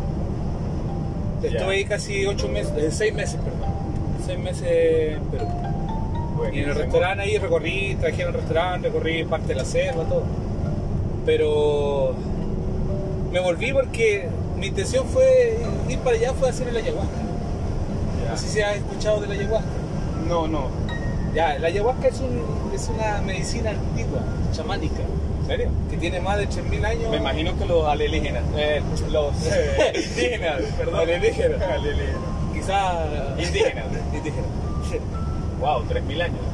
De hecho, se podría decir 5.000 porque son 3.000 años antes de Cristo, sí. Es una, es una medicina. Sí, es una mezcla de dos, eh, cha, chamucra, chamacura, no recuerdo cómo se llama. Y es una mezcla de una raíz y una flor. Los nombres originalmente no me acuerdo, pero se juntan esos dos y al, al hervirlos se fusionan y crean ese, ese brebaje alucinógeno que se le llama eh, habitualmente, pero no es alucinógeno.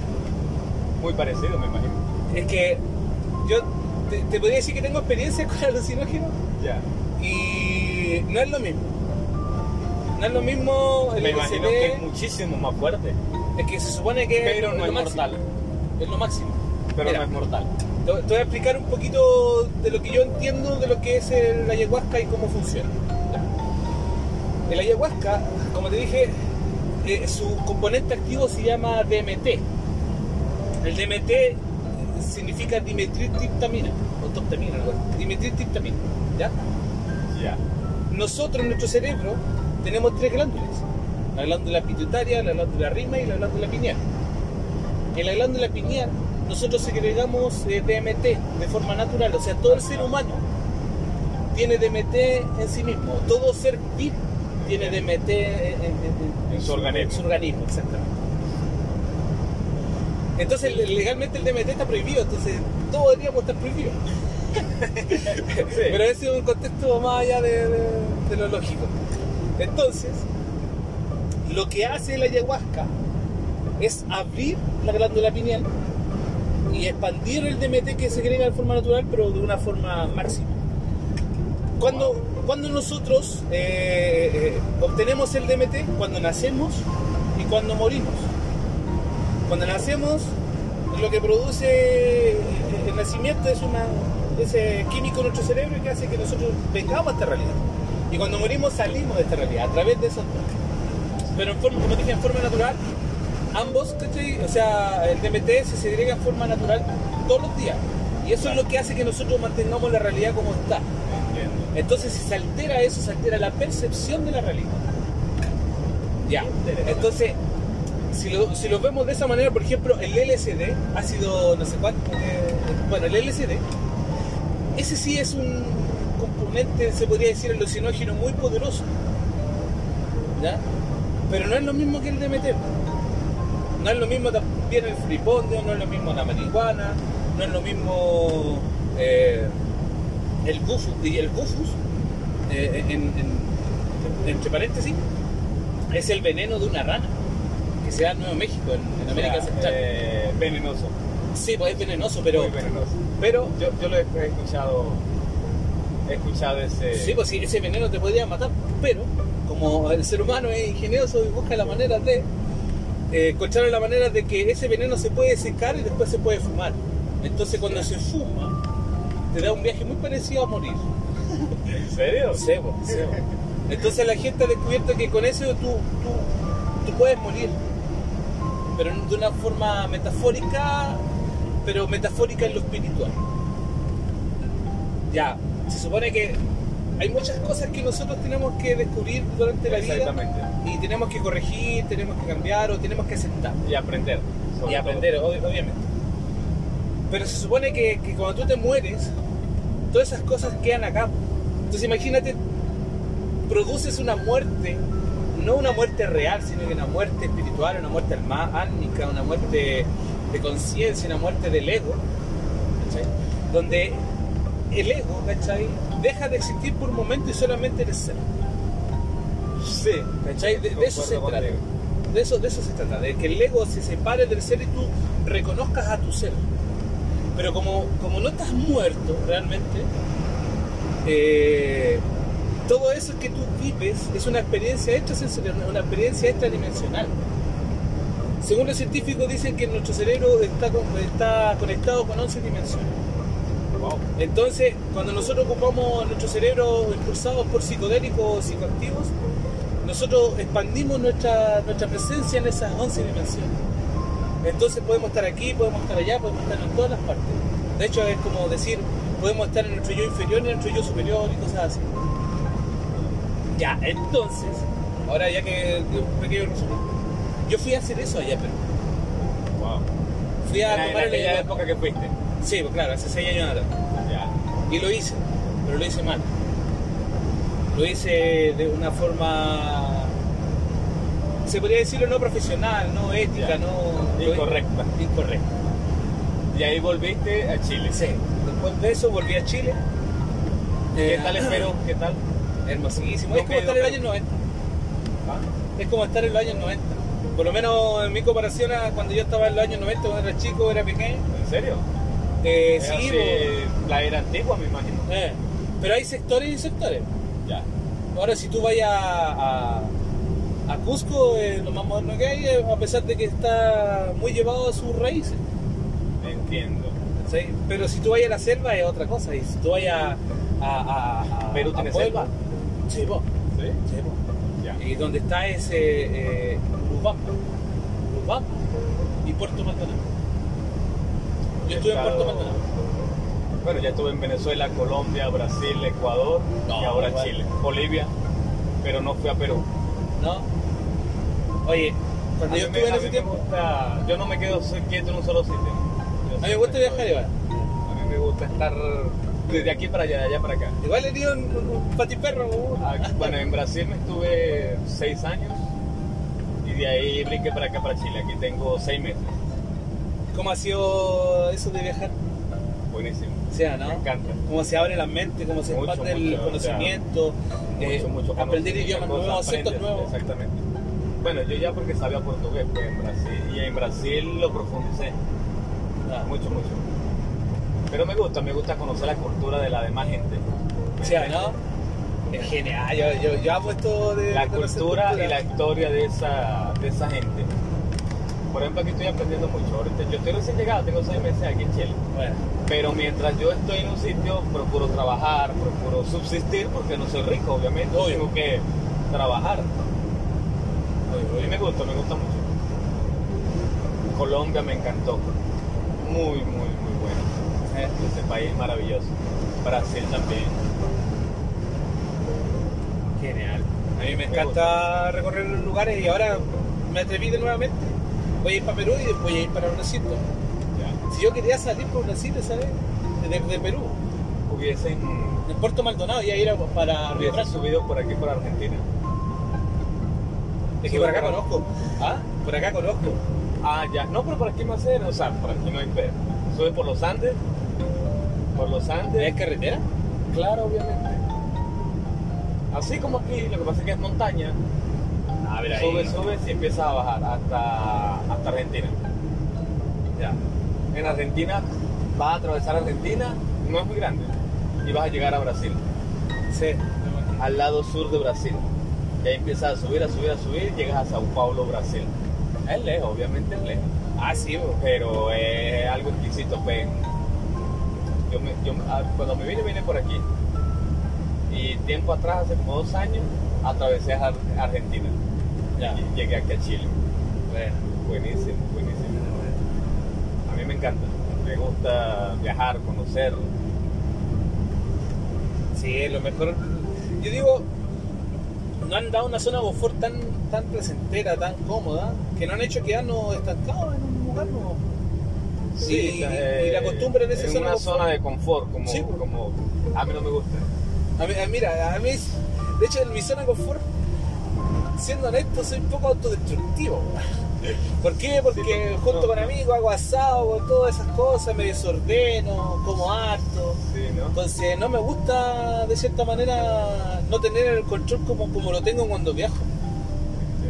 ¿Se, se entiende? Entonces aquí yo sé que tengo que tener dominio, sé que en mi zona de confort no, yo me, me explayo, ¿no? Sí, dejo que, que me Súper relajado. súper relajado tranquilo.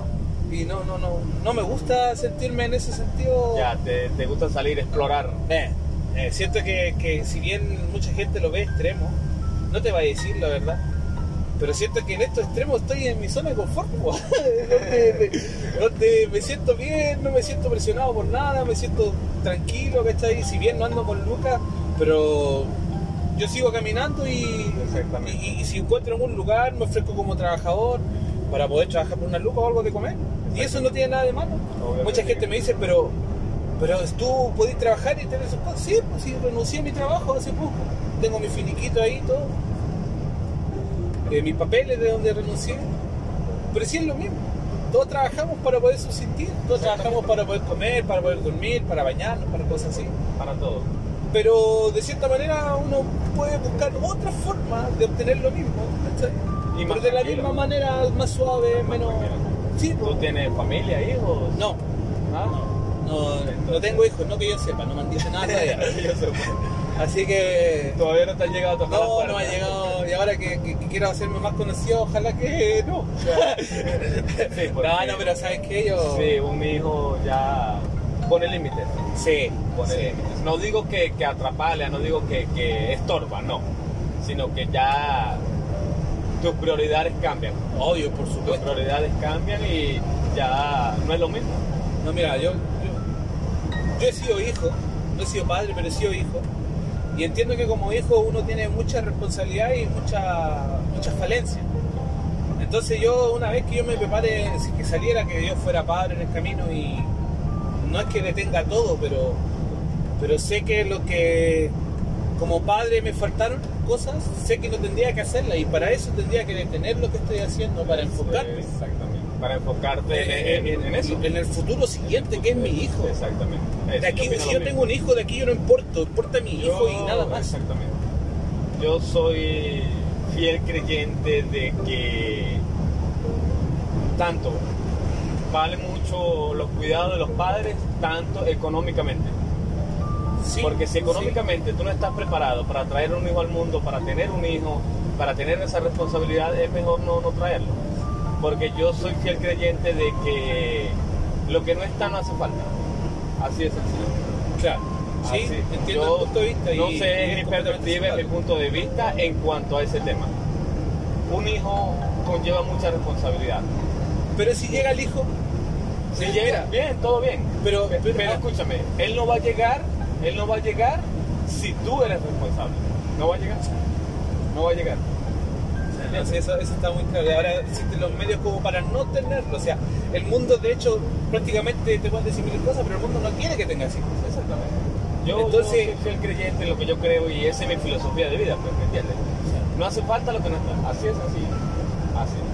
Pero si llega, Yo- y si llega así, te tocan la puerta, oye, con responsabilidad, con o sea, es un concepto que yo tengo de, de- de- en ese punto, pues, ¿me entiendes? Si Sí, tú sí, quieres sí. tener, que no te cuidas, es lo que Eh, le explicarte. te no te cuidas nada, busca una buena persona, una buena mujer. Pero ¿y si te rompió el condón? quieres, quieres te- Ahí Y si la mujer te mintió y te dijo que estaba con pastillas o con, con la T y... Sí, acontece.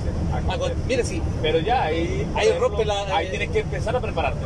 Ahí tienes que empezar a prepararte. Pero yo digo y que si no estoy enamorado, si el niño tiene dos años y tiene otro papá y, y tú tenías esa convicción Bueno, que... ya, ya ahí, ahí, ya usted tiene que poner los pies sobre la tierra. Ah, Yo me enamoré, pero ya tiene un muchacho de dos años, que no sé qué, no sé qué más. Bueno, normal, pues voy a agarrar esa responsabilidad. sí, quiero porque que esa si te enamoras de ella, responsabilidad tienes que enamorarte del niño o de la niña. Exactamente. El amor es lo mismo. Yo, sinceramente, no, no, no me veo, pues no me veo. Y no, mira, yo he estado con muchas mujeres, muchas. En Brasil eso es una locura. Brasil es una locura. Vaya voy, mi hermano, vaya voy. No, en serio. Este, Brasil es algo liberado, pues. No, me para el sexo. me imagino. Tanto con amor como sin amor. Yo te conocí, te conocí, pan, tal. eh, una semana después empezamos a salir, pan, empezamos a chatear. Y ya, tenemos sexo porque nos gusta, pues. Es Sí, placentero, sí. es natural. Vale. Pero yo no quería criar raíces en ese país. Yo siempre se lo dije a todas mis, mis novias. Yo no quiero criar raíces aquí, vamos a cuidarnos, tal, tal. Y ella ya sabía porque yo le hablaba claro. Y no faltaría Y la que como amarrarse. sabían que yo era extranjero, yo le dije, no voy a crear raíces aquí porque, o sea, yo no quiero quedarme a vivir aquí, yo no quiero... No quiero quedarme en un solo sitio, ¿me entiendes? Eh, y te ellas ya estaban claras, pues entonces ahí ya se cuidaban, ¿me entiendes? Sí, no, no, sí, se entiende. Porque Entonces, yo le explicaba a ella, un, un hijo conlleva mucha responsabilidad, muchísima, muchísima. Y yo sinceramente no estoy preparado psicológicamente, mucho menos económicamente, para asumir tal responsabilidad. eh, Así es todavía te estás criando, yo igual siempre digo, no, todavía me estoy criando Si yo. yo estoy trabajando para poder subsistir, para poder vivir bien dentro de lo que cabe, entonces no, no, no, no, no me veo, no, No. me veo con una responsabilidad tan grande como un hijo, ¿me entiendes? Sí, no, muy, muy complicado. Yo- Siempre yo- ha sido mi, mi punto de vista, particularmente mío. No, que tienes que sentar cabeza, ¿no? Que tienes que eh, ya poner los pies sobre la tierra, ¿no? Yo estoy bien, estoy trabajando, y esta es buena pena, Trabajo, sí. trabajo, pero... Pero como extranjero te explotan. pues. ¿Ah? Como extranjero te explotan, te pagan menos. No, yo No. gano más que cualquier otro. Bueno, bueno. Porque aquí, O sea, el- aquí bueno, no, yo he visto este muchos trabajo- abusos de todos los trabajos que he estado, por lo menos. Sí, como eh, chileno, Sí, no, este trabajo no... Este trabajo, para mí, bueno, aquí es bueno, pues, y eso, y, y la explotación no, porque igualito yo gano lo, lo mismo que gano en chileno. ya, bueno. porque nosotros tenemos es una empresa pues, y hay chilenos y hay hay brasileros hay colombianos también Ah, es internacional entonces. sí Porque se mueven a través de toda Latinoamérica. sí Suramérica la verdad Sudamérica. Claro, Sudamérica. Este, Latinoamérica abarcaría México, Puerto Rico, El Salvador Guatemala Honduras eso es Latinoamérica Centroamérica Centroamérica, sería México, esa parte. este y bueno el trabajo normal relajado yo no me mato mucho no ¿No? Yo voy así a lo que tú me ves aquí relajadito pan. Mira, eh, sin, sin ofender, yo siento que ser chofer de un camión es lo más simple que hay, pero tenés que tener una resistencia con el cuerpo, con la alimentación, con, con el sueño. absoluta. O sea, tenés que tener una concentración rígida, porque si tú estás cansado mentalmente, te hay que dormir al volante y ahí por el accidente. Yo, yo de dormirme no, no, nunca, nunca lo he hecho y tengo años años. Esta es mi pasión, pues, no sé, desde pequeño yo dije voy a ser camionero, voy a ser camionero. Y es uno de los sueños, yo siempre cumplo mi- mis sueños, pues, ¿me entiendes? Sí, sí, yo me pongo una meta, mira, me voy, yo quiero irme a México este año. Yo saco la cuenta, estamos en enero. En diciembre, de aquí a diciembre yo reúno, pan, pero no me vengo así como tú. no, no, no, No, ahí no me gusta, no me gusta. No, a mí me gusta Porque yo soy lo- flojo para la aventura.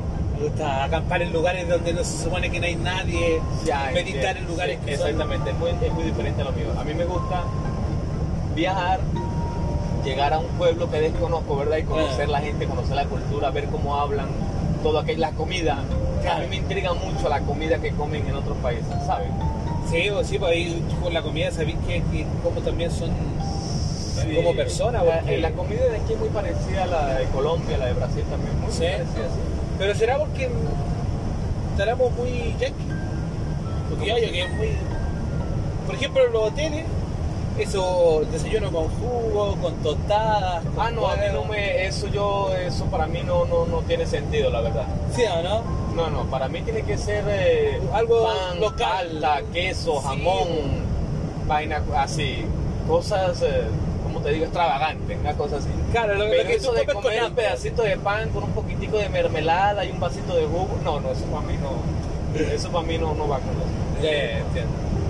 No, yo en ese sentido, eh, así como viajo, también dejo lucas, ¿cachai? Para poder irme a un hostal, cargar mis cosas, bañarme, tener más, más, más, más comodidad y descansar la espalda de todo eso viaje. Porque para ahora Chañaral podría hacerlo hoy día. Pero si sé que puedo seguir avanzando, voy a seguir avanzando. Sí. O si no me paso en el servicentro y me baño, descanso, etc. Sí, porque de ahí donde, donde yo voy, para allá es puro desierto, hay que Sí. descansar. Sí, si, si lo sé, si yo recorrí ese... Bueno, son 400 kilómetros de desierto. Hasta ahí, llegar a ahí, ahí yo lo estoy pensando. Por eso quizás me quede en y, y mi intención es irme a Antofagasta, pero quiero irme a recorrer el, donde está la mano. la mano del desierto. Sí. Bueno, ese es un- Son como 400 kilómetros de un, de un lado a otro. Donde yo te voy a dejar, donde yo voy a llegar, ¿verdad? ¿Ya? Hasta el siguiente pueblo son 400 kilómetros. La mano, del, la mano del desierto está en el kilómetro 300. ¿Me entiendes? O sea que faltarían Ya. 100 kilómetros más para llegar a la siguiente ciudad. Entonces tendría, tendría que hacerlo de esta manera porque así caminando como lo hice ahora estos días, siendo honesto, me. No, me no te lo difícil. aconsejo, ¿sabes No, por qué? no. Porque Tendría que el- bajarme en un bus, tomar un bus, bajarme en la mano y esos 100 kilómetros sí sé que los puedo recorrer. Exactamente. Eso sí sé que los puedo recorrer. Sí, caminando. ahí ya, ya, ya queda más fácil, ¿sabes por qué? Pero hay nube. Porque son 400 kilómetros de desierto, ¿verdad? En el día es el infierno. Y de Eh, noche es el polo norte. O sea, no te va a convenir caminar por ahí. No, ando con ropa térmica. Ah, buenísimo. Ando Puedes- con todo, hacer, ando más preparado de, de lo que Relajado. cree. Ando muy preparado. Está bien, qué bueno. Ando con ropa Ay, pero esa térmica. mochila se ve que pesa como bueno, pues. Pero es que así voy a bajar de peso y voy a entrenarme también. Ah. Buena idea. Entonces, eh, eh, como digo, en mi zona de confort me- no, no me preocupo, pero aquí yo sé que puedo hacerlo. Que me estoy anteponiendo a la situación. Entonces la situación me dice, tengo que caminar, tengo que hacer dedo y tengo que cuidarme de mí. Y ahí en mi zona confort no, yo O sea, a tú trabajo. vives en Lorena. ¿Ah? Tú vives en Lorena. ¿Cómo en Lorena? Aquí en, el- ¿cómo se llama? La Serena, ¿eh? La Serena. Yo que la, la- la- No, yo- mira, realmente yo estaba trabajando en Vicuña. Vicuña, es un, es un- el Valle del Elqui. No sé si has escuchado del Valle del Elqui. Ah, el Valle del Elqui, sí. Ya. Entonces, el Valle del Elqui pertenece a Coquimbo. Ajá. Y La Serena pertenece a Coquimbo. Entonces, yo el domingo, o sea, el viernes fui a la casa de una amiga a despedirme. Y el domingo partí en la mañana. Pero ya tenías planeado esto hace cuánto? Me hace Eh, meses. bueno, hace meses, pero. Pero estaba esperando a que abrieran la pega nomás. Estaba esperando a aburrirme del trabajo. Ya. Y de hecho sí estaba aburrido porque me había prometido no reventarme, reventar hace años atrás. A ver, el 14 de diciembre del año antepasado, yo renuncié al fondo donde yo estaba trabajando porque me había enfermado.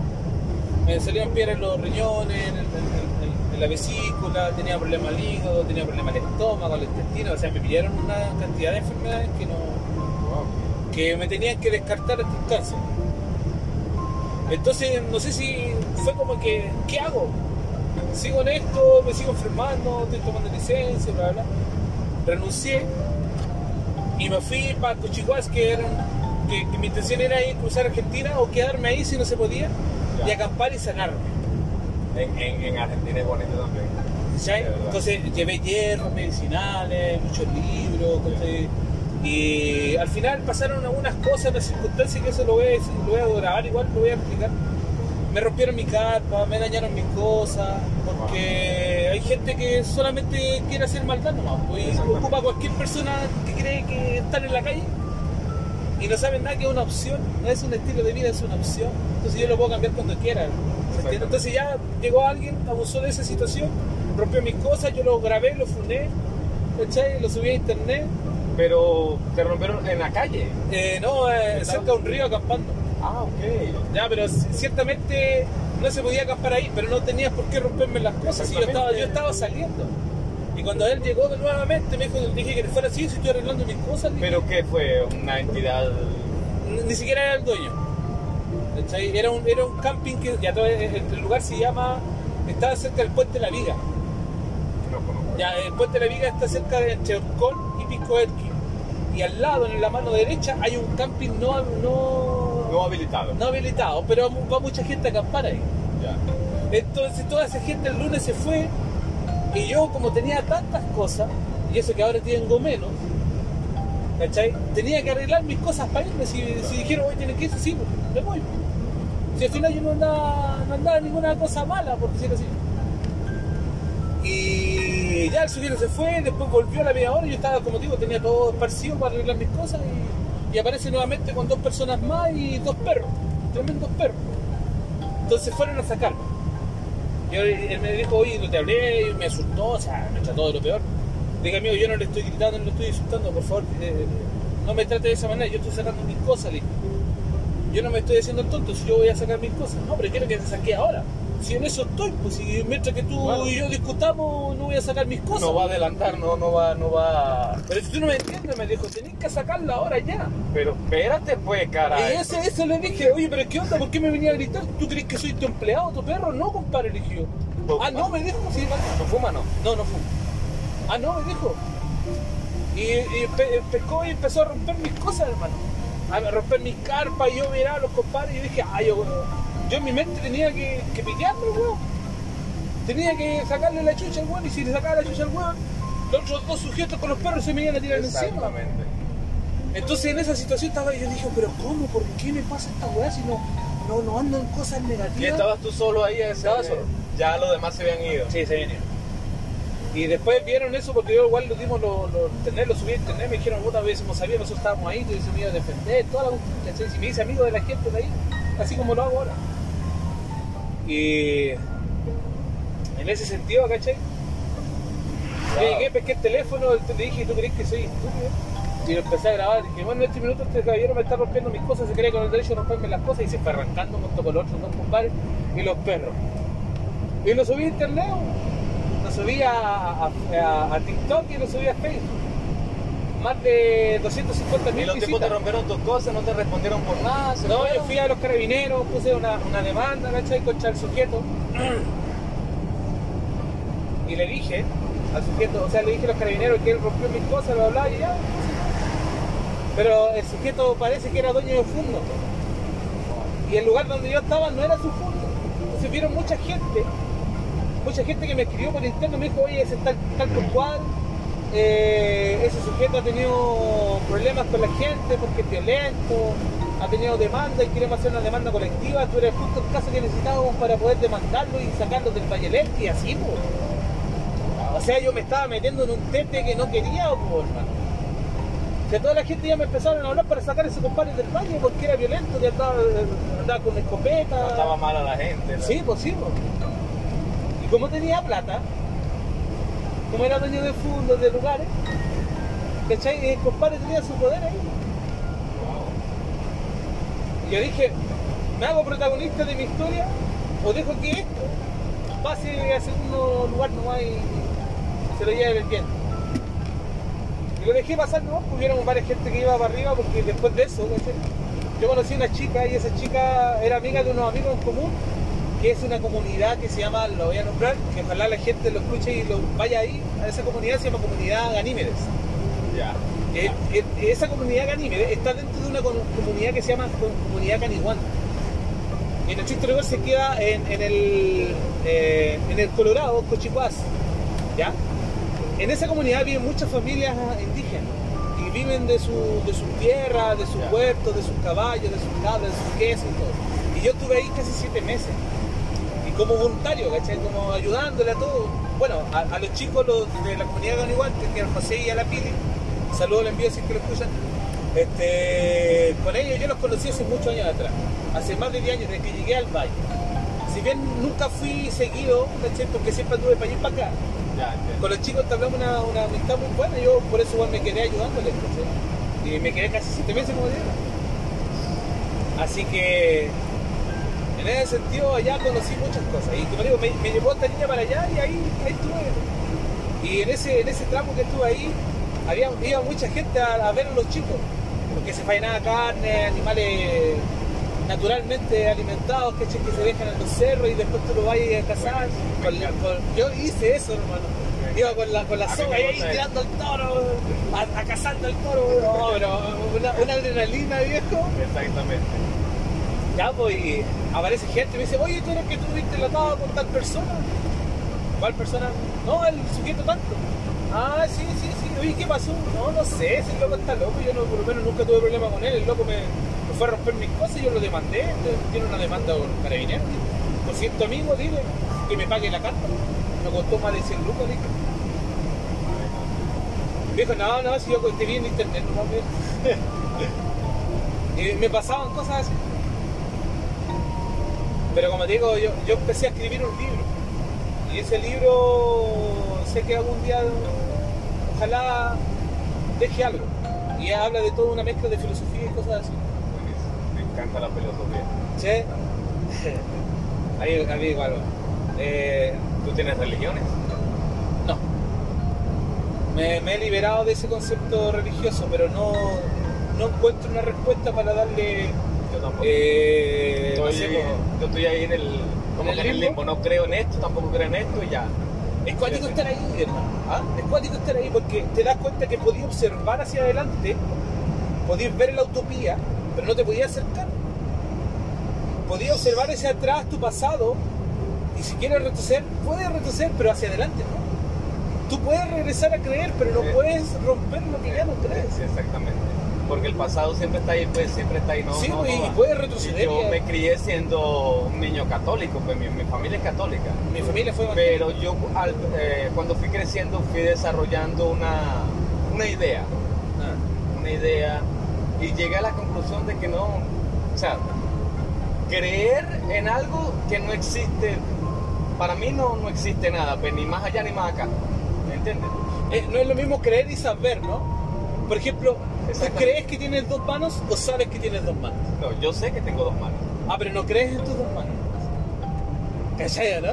Sí, exacto, eh, eh, me, me- me gusta ese concepto. Sí, ¿no? Es, eh, eh, eh, tiene- es una paradoja, pero si, si la analizamos bien, toda paradoja según la ley hermética es reconciliable. Entonces hay que encontrar la armonía entre esos dos conceptos. Yo creo, yo sé que tengo dos manos. yo desde que empecé a, a creer en esa idea, ¿me entiendes? ¿Ya? O sea, dejé muchas cosas atrás, dejé de creer, dejé de, de confiar. De ¿me limitarte. Yo sinceramente no creo en nada ahorita, en religión. Estoy hablando de religión, nada porque, o sea, no veo como que, no le veo el queso a la tostada, como que uno, ¿me entiendes? O sea, Sí, sí, sí, sí, la iglesia católica trata de, de hacerte creer que hay un Dios, Que Pero- vigilándote arriba en el cielo. Pero yo digo, o sea, aquí en la Tierra, vamos a sacarlo por ahí, el Vaticano. El Vaticano es una entidad que gobierna todas las iglesias a nivel mundial. El Sí. Vaticano. Sí. Exactamente. Yo digo, el Vaticano, yo sé porque yo veo mucho internet, veo mucho documental en- de todo. ¿Ah? Ya, El en el Vaticano adentro hay toneladas y toneladas de de oro. oro. Muchísimo oro. ¿Me entiendes? Una cantidad países exuberante. extremadamente pobres, la humanidad se está muriendo de hambre. Hay países que no tienen agua, que no tienen comida. O sea, si se supone que el Vaticano ejerce el bien, ¿Por qué no lo hace? Como ¿por qué no lo hace? O sea, ¿por qué no lo ejerce en realidad? ¿Me entiendes?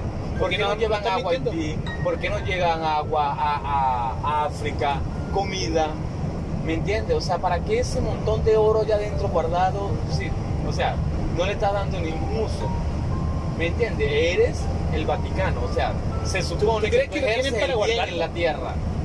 Y no, o sea, no. Claro, obviamente, si existe un Dios, Él no va a bajar allá arriba a, a ordenarle al Vaticano, mira, tenemos que hacer todo bien, obviamente, no. Pero yo veo eso erróneo en el Vaticano. Si No. tú ejerces el bien, si tú le estás sirviendo a un Dios que hace el bien, deberías hacerlo bien, ¿me entiendes? Sí, o sea, no, no le hallo el sentido a eso, de verdad que no. Y aunque bajara Dios decirle al Vaticano que, que todo lo que tiene lo reparta, el Vaticano dirá No que es que lo Satanás. reparta, no, no es que lo reparta, sino que hay muchos países que compran oro. ¿Sí? Muchísimos países que compran oro. ¿Quiénes ¿Qué pueden que hacer con eso? Hacer eh, acuerdos, ¿verdad?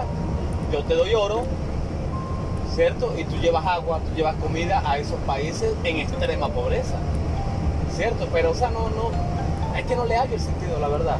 Pienso y pienso. Te, puedo dar una conjetura del, del por qué yo creo que está pasando eso. Primero, el oro que se supone que tienen ya no existe. Ese oro no lo tiene. O sea, es ficticio, es... E- ese oro, mira, aquí hay tantas cosas más. y Igual, si te gusta investigar, te podía indagar mucho sobre lo que está detrás de esto. Ya, el oro que se supone que se ha reunido y lo tienen guardado en el Vaticano, ¿cachai? Para mí eso es un oro falso. Ese oro ya dejó de existir. es como una reserva ficticia. Sí, lo que pasa es que. para yo digo lo mismo, ¿sabes? Porque para ¿Tú sabes que el oro se come? ¿El qué? El oro se come. El oro se come. ¿En serio? Sí. No ¿Tú sabía. sabes que el oro también puede limpiar la atmósfera? Con minerales de oro puede hacer el cambio eléctrico en la atmósfera y se puede limpiar. Sí. El oro tiene muchas utilidades, como es un mineral puro, Puro. puro, ¿cachai? Dentro de todo el, más, el, el- mineral más puro es el oro. Eh, luego viene la plata y así sucesivamente. El resto son piedras preciosas como el diamante, el rubí, cosas así, pero el, el mineral más puro es el oro. Y es maleable, es moldeable, es- se puede hacer comestible. Se puede ir al cuerpo, nosotros tenemos hierro, tenemos magnesio, tenemos Calcio. dentro del cuerpo, calcio, son, son todos minerales, Todo mineral. estamos compuestos de minerales. Ya, eso es una, una hipótesis que tengo yo de, de- de por qué ese oro no existe, porque yo creo que la, la- lo- los millonarios ¿cachai? encontraron una forma de mantenerse en este planeta tan contaminado que está, y tanto que nos contaminamos con todos los químicos que tenemos, entonces con eso se limpia. ¿cachai? Con eso, por eso no lo, no, no lo reparten. Ya, hay otra teoría, que esto ya nos vamos a una, una- algo más fantástico, no es mía, sino que se trata de que cuando este planeta se creó, por no dicho no el planeta, perdón, la humanidad, cuando se creó la humanidad, lo crearon los babilónicos, los sumerios. En la antigua Sumeria, los babilónicos, y, y lo, tienen tantos nombres. Sí. ¿ya? Décadas con décadas, siglos con siglos van cambiando los nombres y ya. Eh, eh, mira, si, si te hablara de que eh, la historia babilónica, de, donde existe Enki y Enlil, que eran los dioses creadores, Exactamente. Eso es lo que yo no me explico. Para nosotros existe un solo Dios. Para los que creen. Yo no, Es sinceramente que no. de ahí sale toda la Biblia. Yo no, yo no. Ahí bueno, también eh, sale Noé, salen todos, pero sí, con pero otros nombres. ¿Por qué hay tantos dioses en otros países, en otro continente? Ellos tienen un dios para cada cosa. El dios del sol, el dios del agua, el dios de la tierra, el dios de la manzana, el dios de la pera. Sí, ¿no? Ya, O que nosotros tratamos de darle una explicación a todo y cuando no, no sabemos cómo dar explicación, lo idealizamos, lo, lo ¿cómo se dice? Lo santificamos, lo, lo, lo diosamos. Y, y vivimos engañados. Y nos engañamos nosotros mismos porque necesitamos, necesitamos engañarnos. O sea, no, que- eh, evangélico no creo en una iglesia evangélica, no creo en una católica, no. Nada, nada de eso, pues. Yo en la sinceramente, religión no porque creo. nadie, no sé, no, no es 100 acierta, ¿me entiendes? No es. Sí. eh, Yo no creo en la religión, pero sí puedo creer en un religioso. Si puedo ver una persona que es fiel a sus convicciones, es ético para actuar y, y esa ética la ocupa solamente para adorar a Dios, yo lo respeto mucho. Claro, obviamente. Aunque- aunque sepa Obviamente que yo- aunque- yo, aunque no crea en nada de eso, desde mi Eh, punto de vista muy particularmente mío, yo respeto la religión de cada uno. pues. Cada quien cree en lo que quiere creer. Así es. Y si- y si tú cada quien en adora eso- lo que quiere adorar. Exacto, y, y si tú crees en eso y haces el bien en eso, ¿por qué estarías mal? Entonces realmente ¿qué está mal? ¿Soy yo el que está, que está buscando una forma de complacerme, ¿cachai? O de satisfacerme a mí mismo, en aceptar, ¿cachai? Que, que él está mal, o Sí, acepto yo- que esa persona puede hacer algo que yo no puedo hacer. Tanto evangélicos como católicos. Claro. Y los dos tienen versiones muy, muy diferentes a, cada una de sus religiones, por así decirlo. Muy, muy diferentes. Y yo me pongo a analizar sus conversaciones, las conversaciones del evangélico y las conversaciones del, del católico, que son gente muy, muy religiosa. ¿Me entiendes? Muy Sí, religiosa. Cada uno lo suyo, pero son muy religiosos. Y la verdad no le encuentro sentido, no le encuentro lógica. Es que ese es el punto. Unos son religiosos y otros son creyentes. Hay gente que es muy religiosa, que se basa mucho en la religión, en lo que dice la religión, pero hay gente que son creyentes, que se basa en lo que ellos creen que es Dios. ¿Cachai? Y muchas veces que esas personas que son creyentes se basan en lo que ellos creen que es Dios, pero literalmente si son, si son, si somos honestos y, y- y nos estudiamos, se basan en sus propias convicciones, en lo que ellos creen que podría ser Dios y es lo que ellos son como Dios. Sí, y también eso va mucho en la crianza también, la cultura de la familia, todo aquello. Porque si tú te creaste en una familia católica, obviamente ellos te van a inculcar los valores católicos. Sí, pues, por supuesto. Obviamente eso va a ser así. Mi papá y mi mamá son católicos y ellos siempre nos crearon nosotros eh, inculcándonos que hay un Dios, que hay que respetarlo, que hay que adorarlo. Pero con el pasar de los años, tantas cosas que han habido en el mundo, el mundo está virado de cabeza. Yo digo, ¿dónde está ese Dios? O sea, ¿qué ha hecho? O sea, ¿qué ha hecho por nosotros? se supone que un Dios del bien debería de, de- de la tierra estar, claro, obviamente la humanidad ha, ha hecho mucha mierda Bastante. para que nosotros estemos como estamos. ¿Me entiendes? Pero, o sea, no. Mira, yo no igual me pregunto dónde está ese Dios, dónde está ese Sí, Dios yo que todos los días me pregunto eso. Pero ¿sabéis dónde lo encontré? ¿Sabéis dónde lo encontré? En mí. Lo encontré en ti. Lo encontré en las personas que encuentran el camino, que por último hacen un bien para alguien, que por último ayudan a alguien, ¿cachai? Dios está en todas nuestras acciones que son benevolentes, nuestras acciones que son eh, buenas, por decirlo de alguna manera. Si bien analizamos bien, el bien y el mal no existen, son solamente interpretaciones del ser humano donde se siente bien en alguna situación o no, pero Exactamente, pero también eh, cuando se siente mal, entonces es el mal. O sea, por eso ellos Eh. eh, definen que existe el bien y el mal. hay una Pero- religión, hay un, un- un lugar en Etiopía Para mí es neutral, yo soy neutral, ¿entiendes? No hay ni el bien ni el mal. Todo se define de acuerdo a la persona que tú eres. Eh. Cómo tratas a los demás, qué tú haces por los demás y los demás hacen contigo. Muchas veces sí, Ya, eso es todo. sí, pero la gente se confunde y cree que ser neutral es no hacer nada.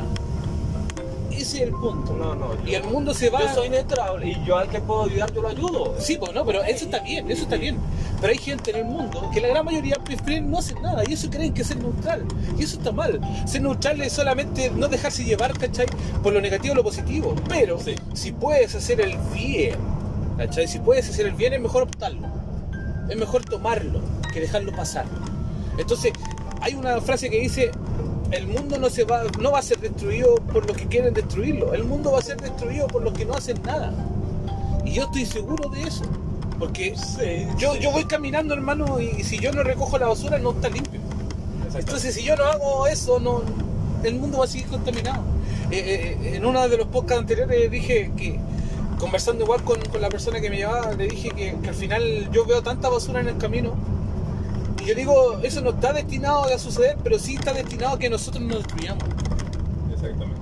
Y eso hay que detenerlo. ¿Por qué? Porque eso sí es una verdad. Es Exacto. verdad. Nosotros respiramos. ¿Me entiendes? Y eso ya está científicamente Probado comprobado. que nos está matando el que oxígeno. nos- lo estamos matando. Sí, porque solamente respirar nos estamos matando. o sea. El oxígeno está oxigenando, la, eh, está, está oxidando la sangre y hace que nosotros nos envejezcamos. Sí, Y los, los- los riñones y el fallo y todo así. Si te das cuenta, el ser humano está destinado a extinguirse en su naturaleza, pero nosotros podemos dejar huella. Y si nosotros no nos, no nos, no nos enfocamos en la verdad, no nos enfocamos en el amor, que la verdad, En lo que el amor es lo único, la, única verdad que existe, aunque no la conozcamos, pero por lo menos sabemos lo que no es. Y no es el egoísmo, no es la maldad, no es, eh, no es la ira, no es la rabia, el amor es todo lo contrario. Si bien nosotros no lo, no lo, no lo expresamos como corresponde, eh, por lo menos deberíamos buscar el camino de, o entender que- qué es lo que no es el amor. Entonces, con el amor nosotros podemos limpiar las calles, con el amor podemos ayudar a las personas, con el amor podemos limpiar hacer este muchas cosas. Pero no lo conocemos. Yo no lo llamaría con amor, de verdad. Eh, sería. O sea, por, darle un, sentido, el amor puede ser Dios, el amor puede ser tú, Sí, el hay, muchas, hay muchas definiciones Sí, pues, sí, el amor. Sí, es como uno Hay lo personas que, interpreta. claro, aman. y- o sea, cuando tú hablas de amar, o sea, rápidamente se refleja a otra persona. Pero no, existe No, no, el amor es... es- Yo puedo amar esa piedra, me gusta esa piedra, Eh. la quiero, la amo, o sea, me gusta, pues, ¿me entiendes? Sí, sí, sí, sí. Ya, entiendo todo. perfectamente. De eso se trata. El amor es universal. El amor, eh, lamentablemente, nosotros hemos dividido el amor. Eh, Hemos dividido el amor de padre con el amor de madre, el amor de hermano con el amor de hermana, el amor de amigos con el amor de amiga, de pareja, de animal y así sucesivamente. Hemos dividido tanto el amor que ahora estamos amando las cosas y utilizando a las personas. Exactamente. Y Creo eso, y eso, hermano, no, no ha confundido. Sí, cambió todo. Cambio, sí. Cambió todo, No te hermano. estoy diciendo que el mundo está virado de cabeza. Eh, estamos al revés. Sí, y eso, ¿sabes revés. ¿sabes qué explicación encontré yo por sobre eso? Por el cambio de era. Esta era, eh, nosotros pertenecíamos a la era de Pisces. La era de Pisces comenzó cuando nació Jesucristo y cuando Ya. terminó esta era. Y esta era terminó hace poco, en el 2012. El 21 de diciembre del 2012 terminó esta era. Por eso llegaba hasta ese punto los incas. Pero Sí, no es que se- no era el fin- no, no dijeron engañaron diciendo que era el fin del mundo y no es el fin del del mundo, el 21 de diciembre, el no 2012. lo es. Lo que es es un cambio de, de posición del planeta y el Sol en el sistema solar. Y ese cambio de posición genera una vibración, una frecuencia que hace que el Claro. universo se altere y nosotros percibamos esa Y frecuencia. naturalmente nosotros Exactamente. con esa, con esa- Entonces, ese cambio viene afectándonos a nosotros desde mucho rato, mucho tiempo. Y no nos damos cuenta. Y, y- ha afectado tanto al planeta que ahora el planeta pareciera que tuviera 16 horas. ¿Te has dado cuenta que de pero repente... nos acostumbramos. sí, pero nadie sí- habla de eso, nadie percibe, de- nadie percibe eso. ¿me No, no, pero yo lo he investigado y lo, lo- lo- lo he encontrado vivimos y vivimos y ya pues. ¿me Y, nada Ya, más, pues. vivimos nomás. Mira lo que pasó después del 2000. Han pasado 22 años. Así. ¿Sí o no? Ya, eso voy, po. Yo me Eh, acuerdo se- que en el 2000 yo era un niño que mis papás y mi mamá, claro, se mataban para darnos todo porque siempre fuimos una familia humilde, no tuvimos así, ah, no. Ya, ya, ya. Pero Sí, no nos faltó nada, no igual. faltó nada en el 2000. Yo me acuerdo del 2000, vale, yo me acuerdo. Eso fue ayer. Y pasar, ya han pasado 22 años, así ve. ¿Sabes O por sea, qué? no se abrir y cerrar de ojos, pero era, es por eso que tú estás diciendo, la era Sí, mudó, la, como que Sí, la era universal. sí, pues si ahora estamos cambiando, de, estamos en la, era, en la- en la era de Acuario. Pasamos a una era de Acuario. De la era de Pisces pasamos a la era de Acuario. Entonces el planeta está generando una vibración distinta. Y como nosotros no estamos vibrando con el planeta, el planeta, ¿cachai? Está, se, se siente que pareciera que el tiempo avanzara más rápido. Pero solamente porque nosotros no vibramos igual que el planeta. Estamos desapegándonos del planeta. Y entonces estos hueones que tienen el poder lo saben. Y la única manera de equilibrar las cosas es eliminando gente. Y envían esas pandemias y todo lo que está pasando. Eso, eso. Eh, Y lo mismo que pasó a- a- en el diluvio, hermano. Fue lo mismo. Eliminaron gente para poder equilibrar lo que- los cambios del planeta. Porque si no es con las personas, es con, con el planeta.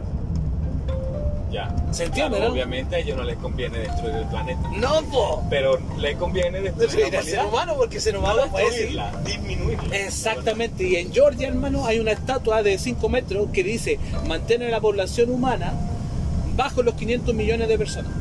O sea, están preparando algo muy brígido, tantos viajes espaciales. No lo están preparando, ya lo activaron. Ya lo tienen. Ya lo tienen, hermano, y Porque nosotros... si tú te pones a investigar a nivel mundial, nada más esta pandemia del COVID-19, ¿cuánta gente no mató a nivel mundial? Pero mira, siendo honesto, ha matado más la influencia que el COVID. Ahora no sé, no, no he visto la última, la última estadística, encuesta. pero la estadística del año pasado más mató la influencia que el COVID. Pero los medios han hecho que nosotros no, no, no, no, no- no nos asustemos. ¿ya? Pero están preparando para tirar un virus más poderoso. Y eso lo dijo el presidente de, Tanzania hace dos años atrás, yo lo escuché en una grabación. Él dijo, leyó, ¿cachai? Lo que era la carta 2030 de, lo, de la pandemia, donde se supone que van a vacunarnos a todos, ¿cachai? El el 80% ojalá, donde ese 80% va, va- van a inocularle un ARN, donde van a modificar su ADN para que no tengan hijos. Y eh, las personas que no se vacunen van a estar todas igual también grabadas, porque están todas haciéndolo... A todas las personas que no se quieren vacunar, la van a notar. Y a esas personas le van a tirar el virus. El de verdad.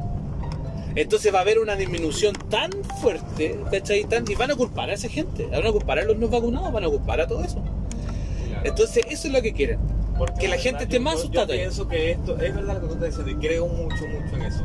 Esto fue una guerra Es una guerra biológica. eh, biológica. Estamos en la tercera guerra mundial, hermano, y no nos damos cuenta. Sí, pero calladito. Sí, que te viola porque nadie lo sabe. Y la humanidad, Aquí el, el- el ciego, el ignorante, Eh. En un mundo de ciego, el torto rey, hermano. ni idea. Nosotros creemos en los políticos, nosotros creemos en el presidente. Yo ya no creo en nada de Eh, ellos. no, yo no creo nada de eso, man. Cuando dejé de creer en la religión, empecé a no creer en los políticos, no Nada, creer yo no creo en nada de eso. nada, En los coaches, en muchas cosas. Nada de eso. Eh, es triste y lamentable, pero ya tú llegas a un punto de tu vida donde tú te sientas y dices, ¿qué, está pasando? Eh, eh. Yo ¿De verdad estoy aquí para persona, esto? Yo confiaba en esta persona, creía esto, Eh. estaba convencido de esto. Y es la decepción, ¿me entiendes? Pero no, no lo queremos aceptar. De verdad no lo queremos aceptar. Así No. de sencillo. No, porque estamos bien en esa zona de confort, po.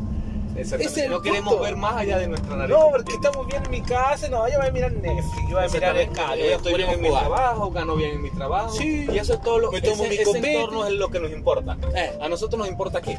Como humanidad. ¿Qué nos importa a nosotros? ¿Como que soy- humanidad o como persona? como persona. Como persona que a mí nosotros me importa estemos mi bien. familia, me importa Exacto. mi trabajo, estar estable. Que no me falte tener nada, no pasar Ya, hambre. Ya, eso es todo. O sea, no. Ya. Ya. aquí no me ha llegado. Pero entiendo lo que dice. Bueno, mi viejita. Yo cacho que me voy a quedar un día acá. Un día. Bueno, lo que resta del día ya. Sí. O sea, sí, voy. Lo que sea hoy día y mañana parto de nuevo. Voy a, yo cacho voy a tomar. Yo Yo cre- voy a bajar en la mano. ¿Crees? Amigo, te agradezco un montón. No, cre- no creo que, que- que sea buena idea tú agarrar a, a las 2 de la tarde. No, me voy el mañana en la mañana. Ah, menos que agarre una, un, un aventón.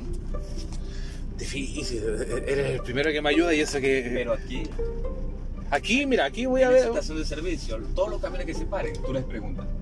Ya tendría que venirme para acá entonces. Claro, esto es lo más seguro. Esto es lo más seguro. Aquí son muchos camioneros. Ya. Ya, pues son 400 kilómetros de aquí al siguiente pueblo y yo sé que caminando ni cagando. Hasta la negra.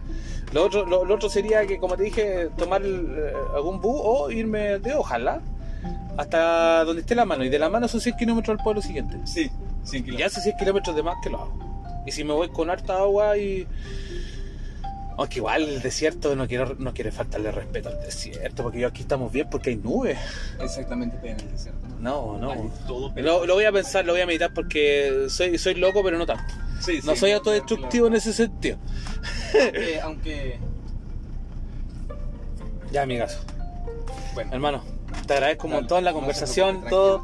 Eh, agrégame al Facebook si quieres y Ah, claro, al podcast para que lo, yo lo voy a estar subiendo ahí para que lo escuches también ahí. claro, dame tu, yo te busco aquí. Ya, va, vale. ¿Cómo genial. te llamas? Eh, ¿Cómo- el- Robert Wilman. Robert Wilman. Willman. O sea, Wildman. Que es con W I L D. Robert, con T, ¿no? Al final. Sí, con T al final. Robert, W, I L D I, L, D, M A N. Willman. O sea, hay dos. Agrégame los dos. Porque el otro lo voy a... J. Willman. No. ¿No? Vamos a ver, este aquí. Liceo Manuel Baquedano. Mora en Vicuña. Ese es. ¿no? Eh, sí, sí, sí. es mi coño. Ya, manito, muchas gracias. Dale, pues. terminamos este capítulo. Fue excelente el viaje, muy buena conversación. Te agradezco bien. un montón. Dale. Gracias.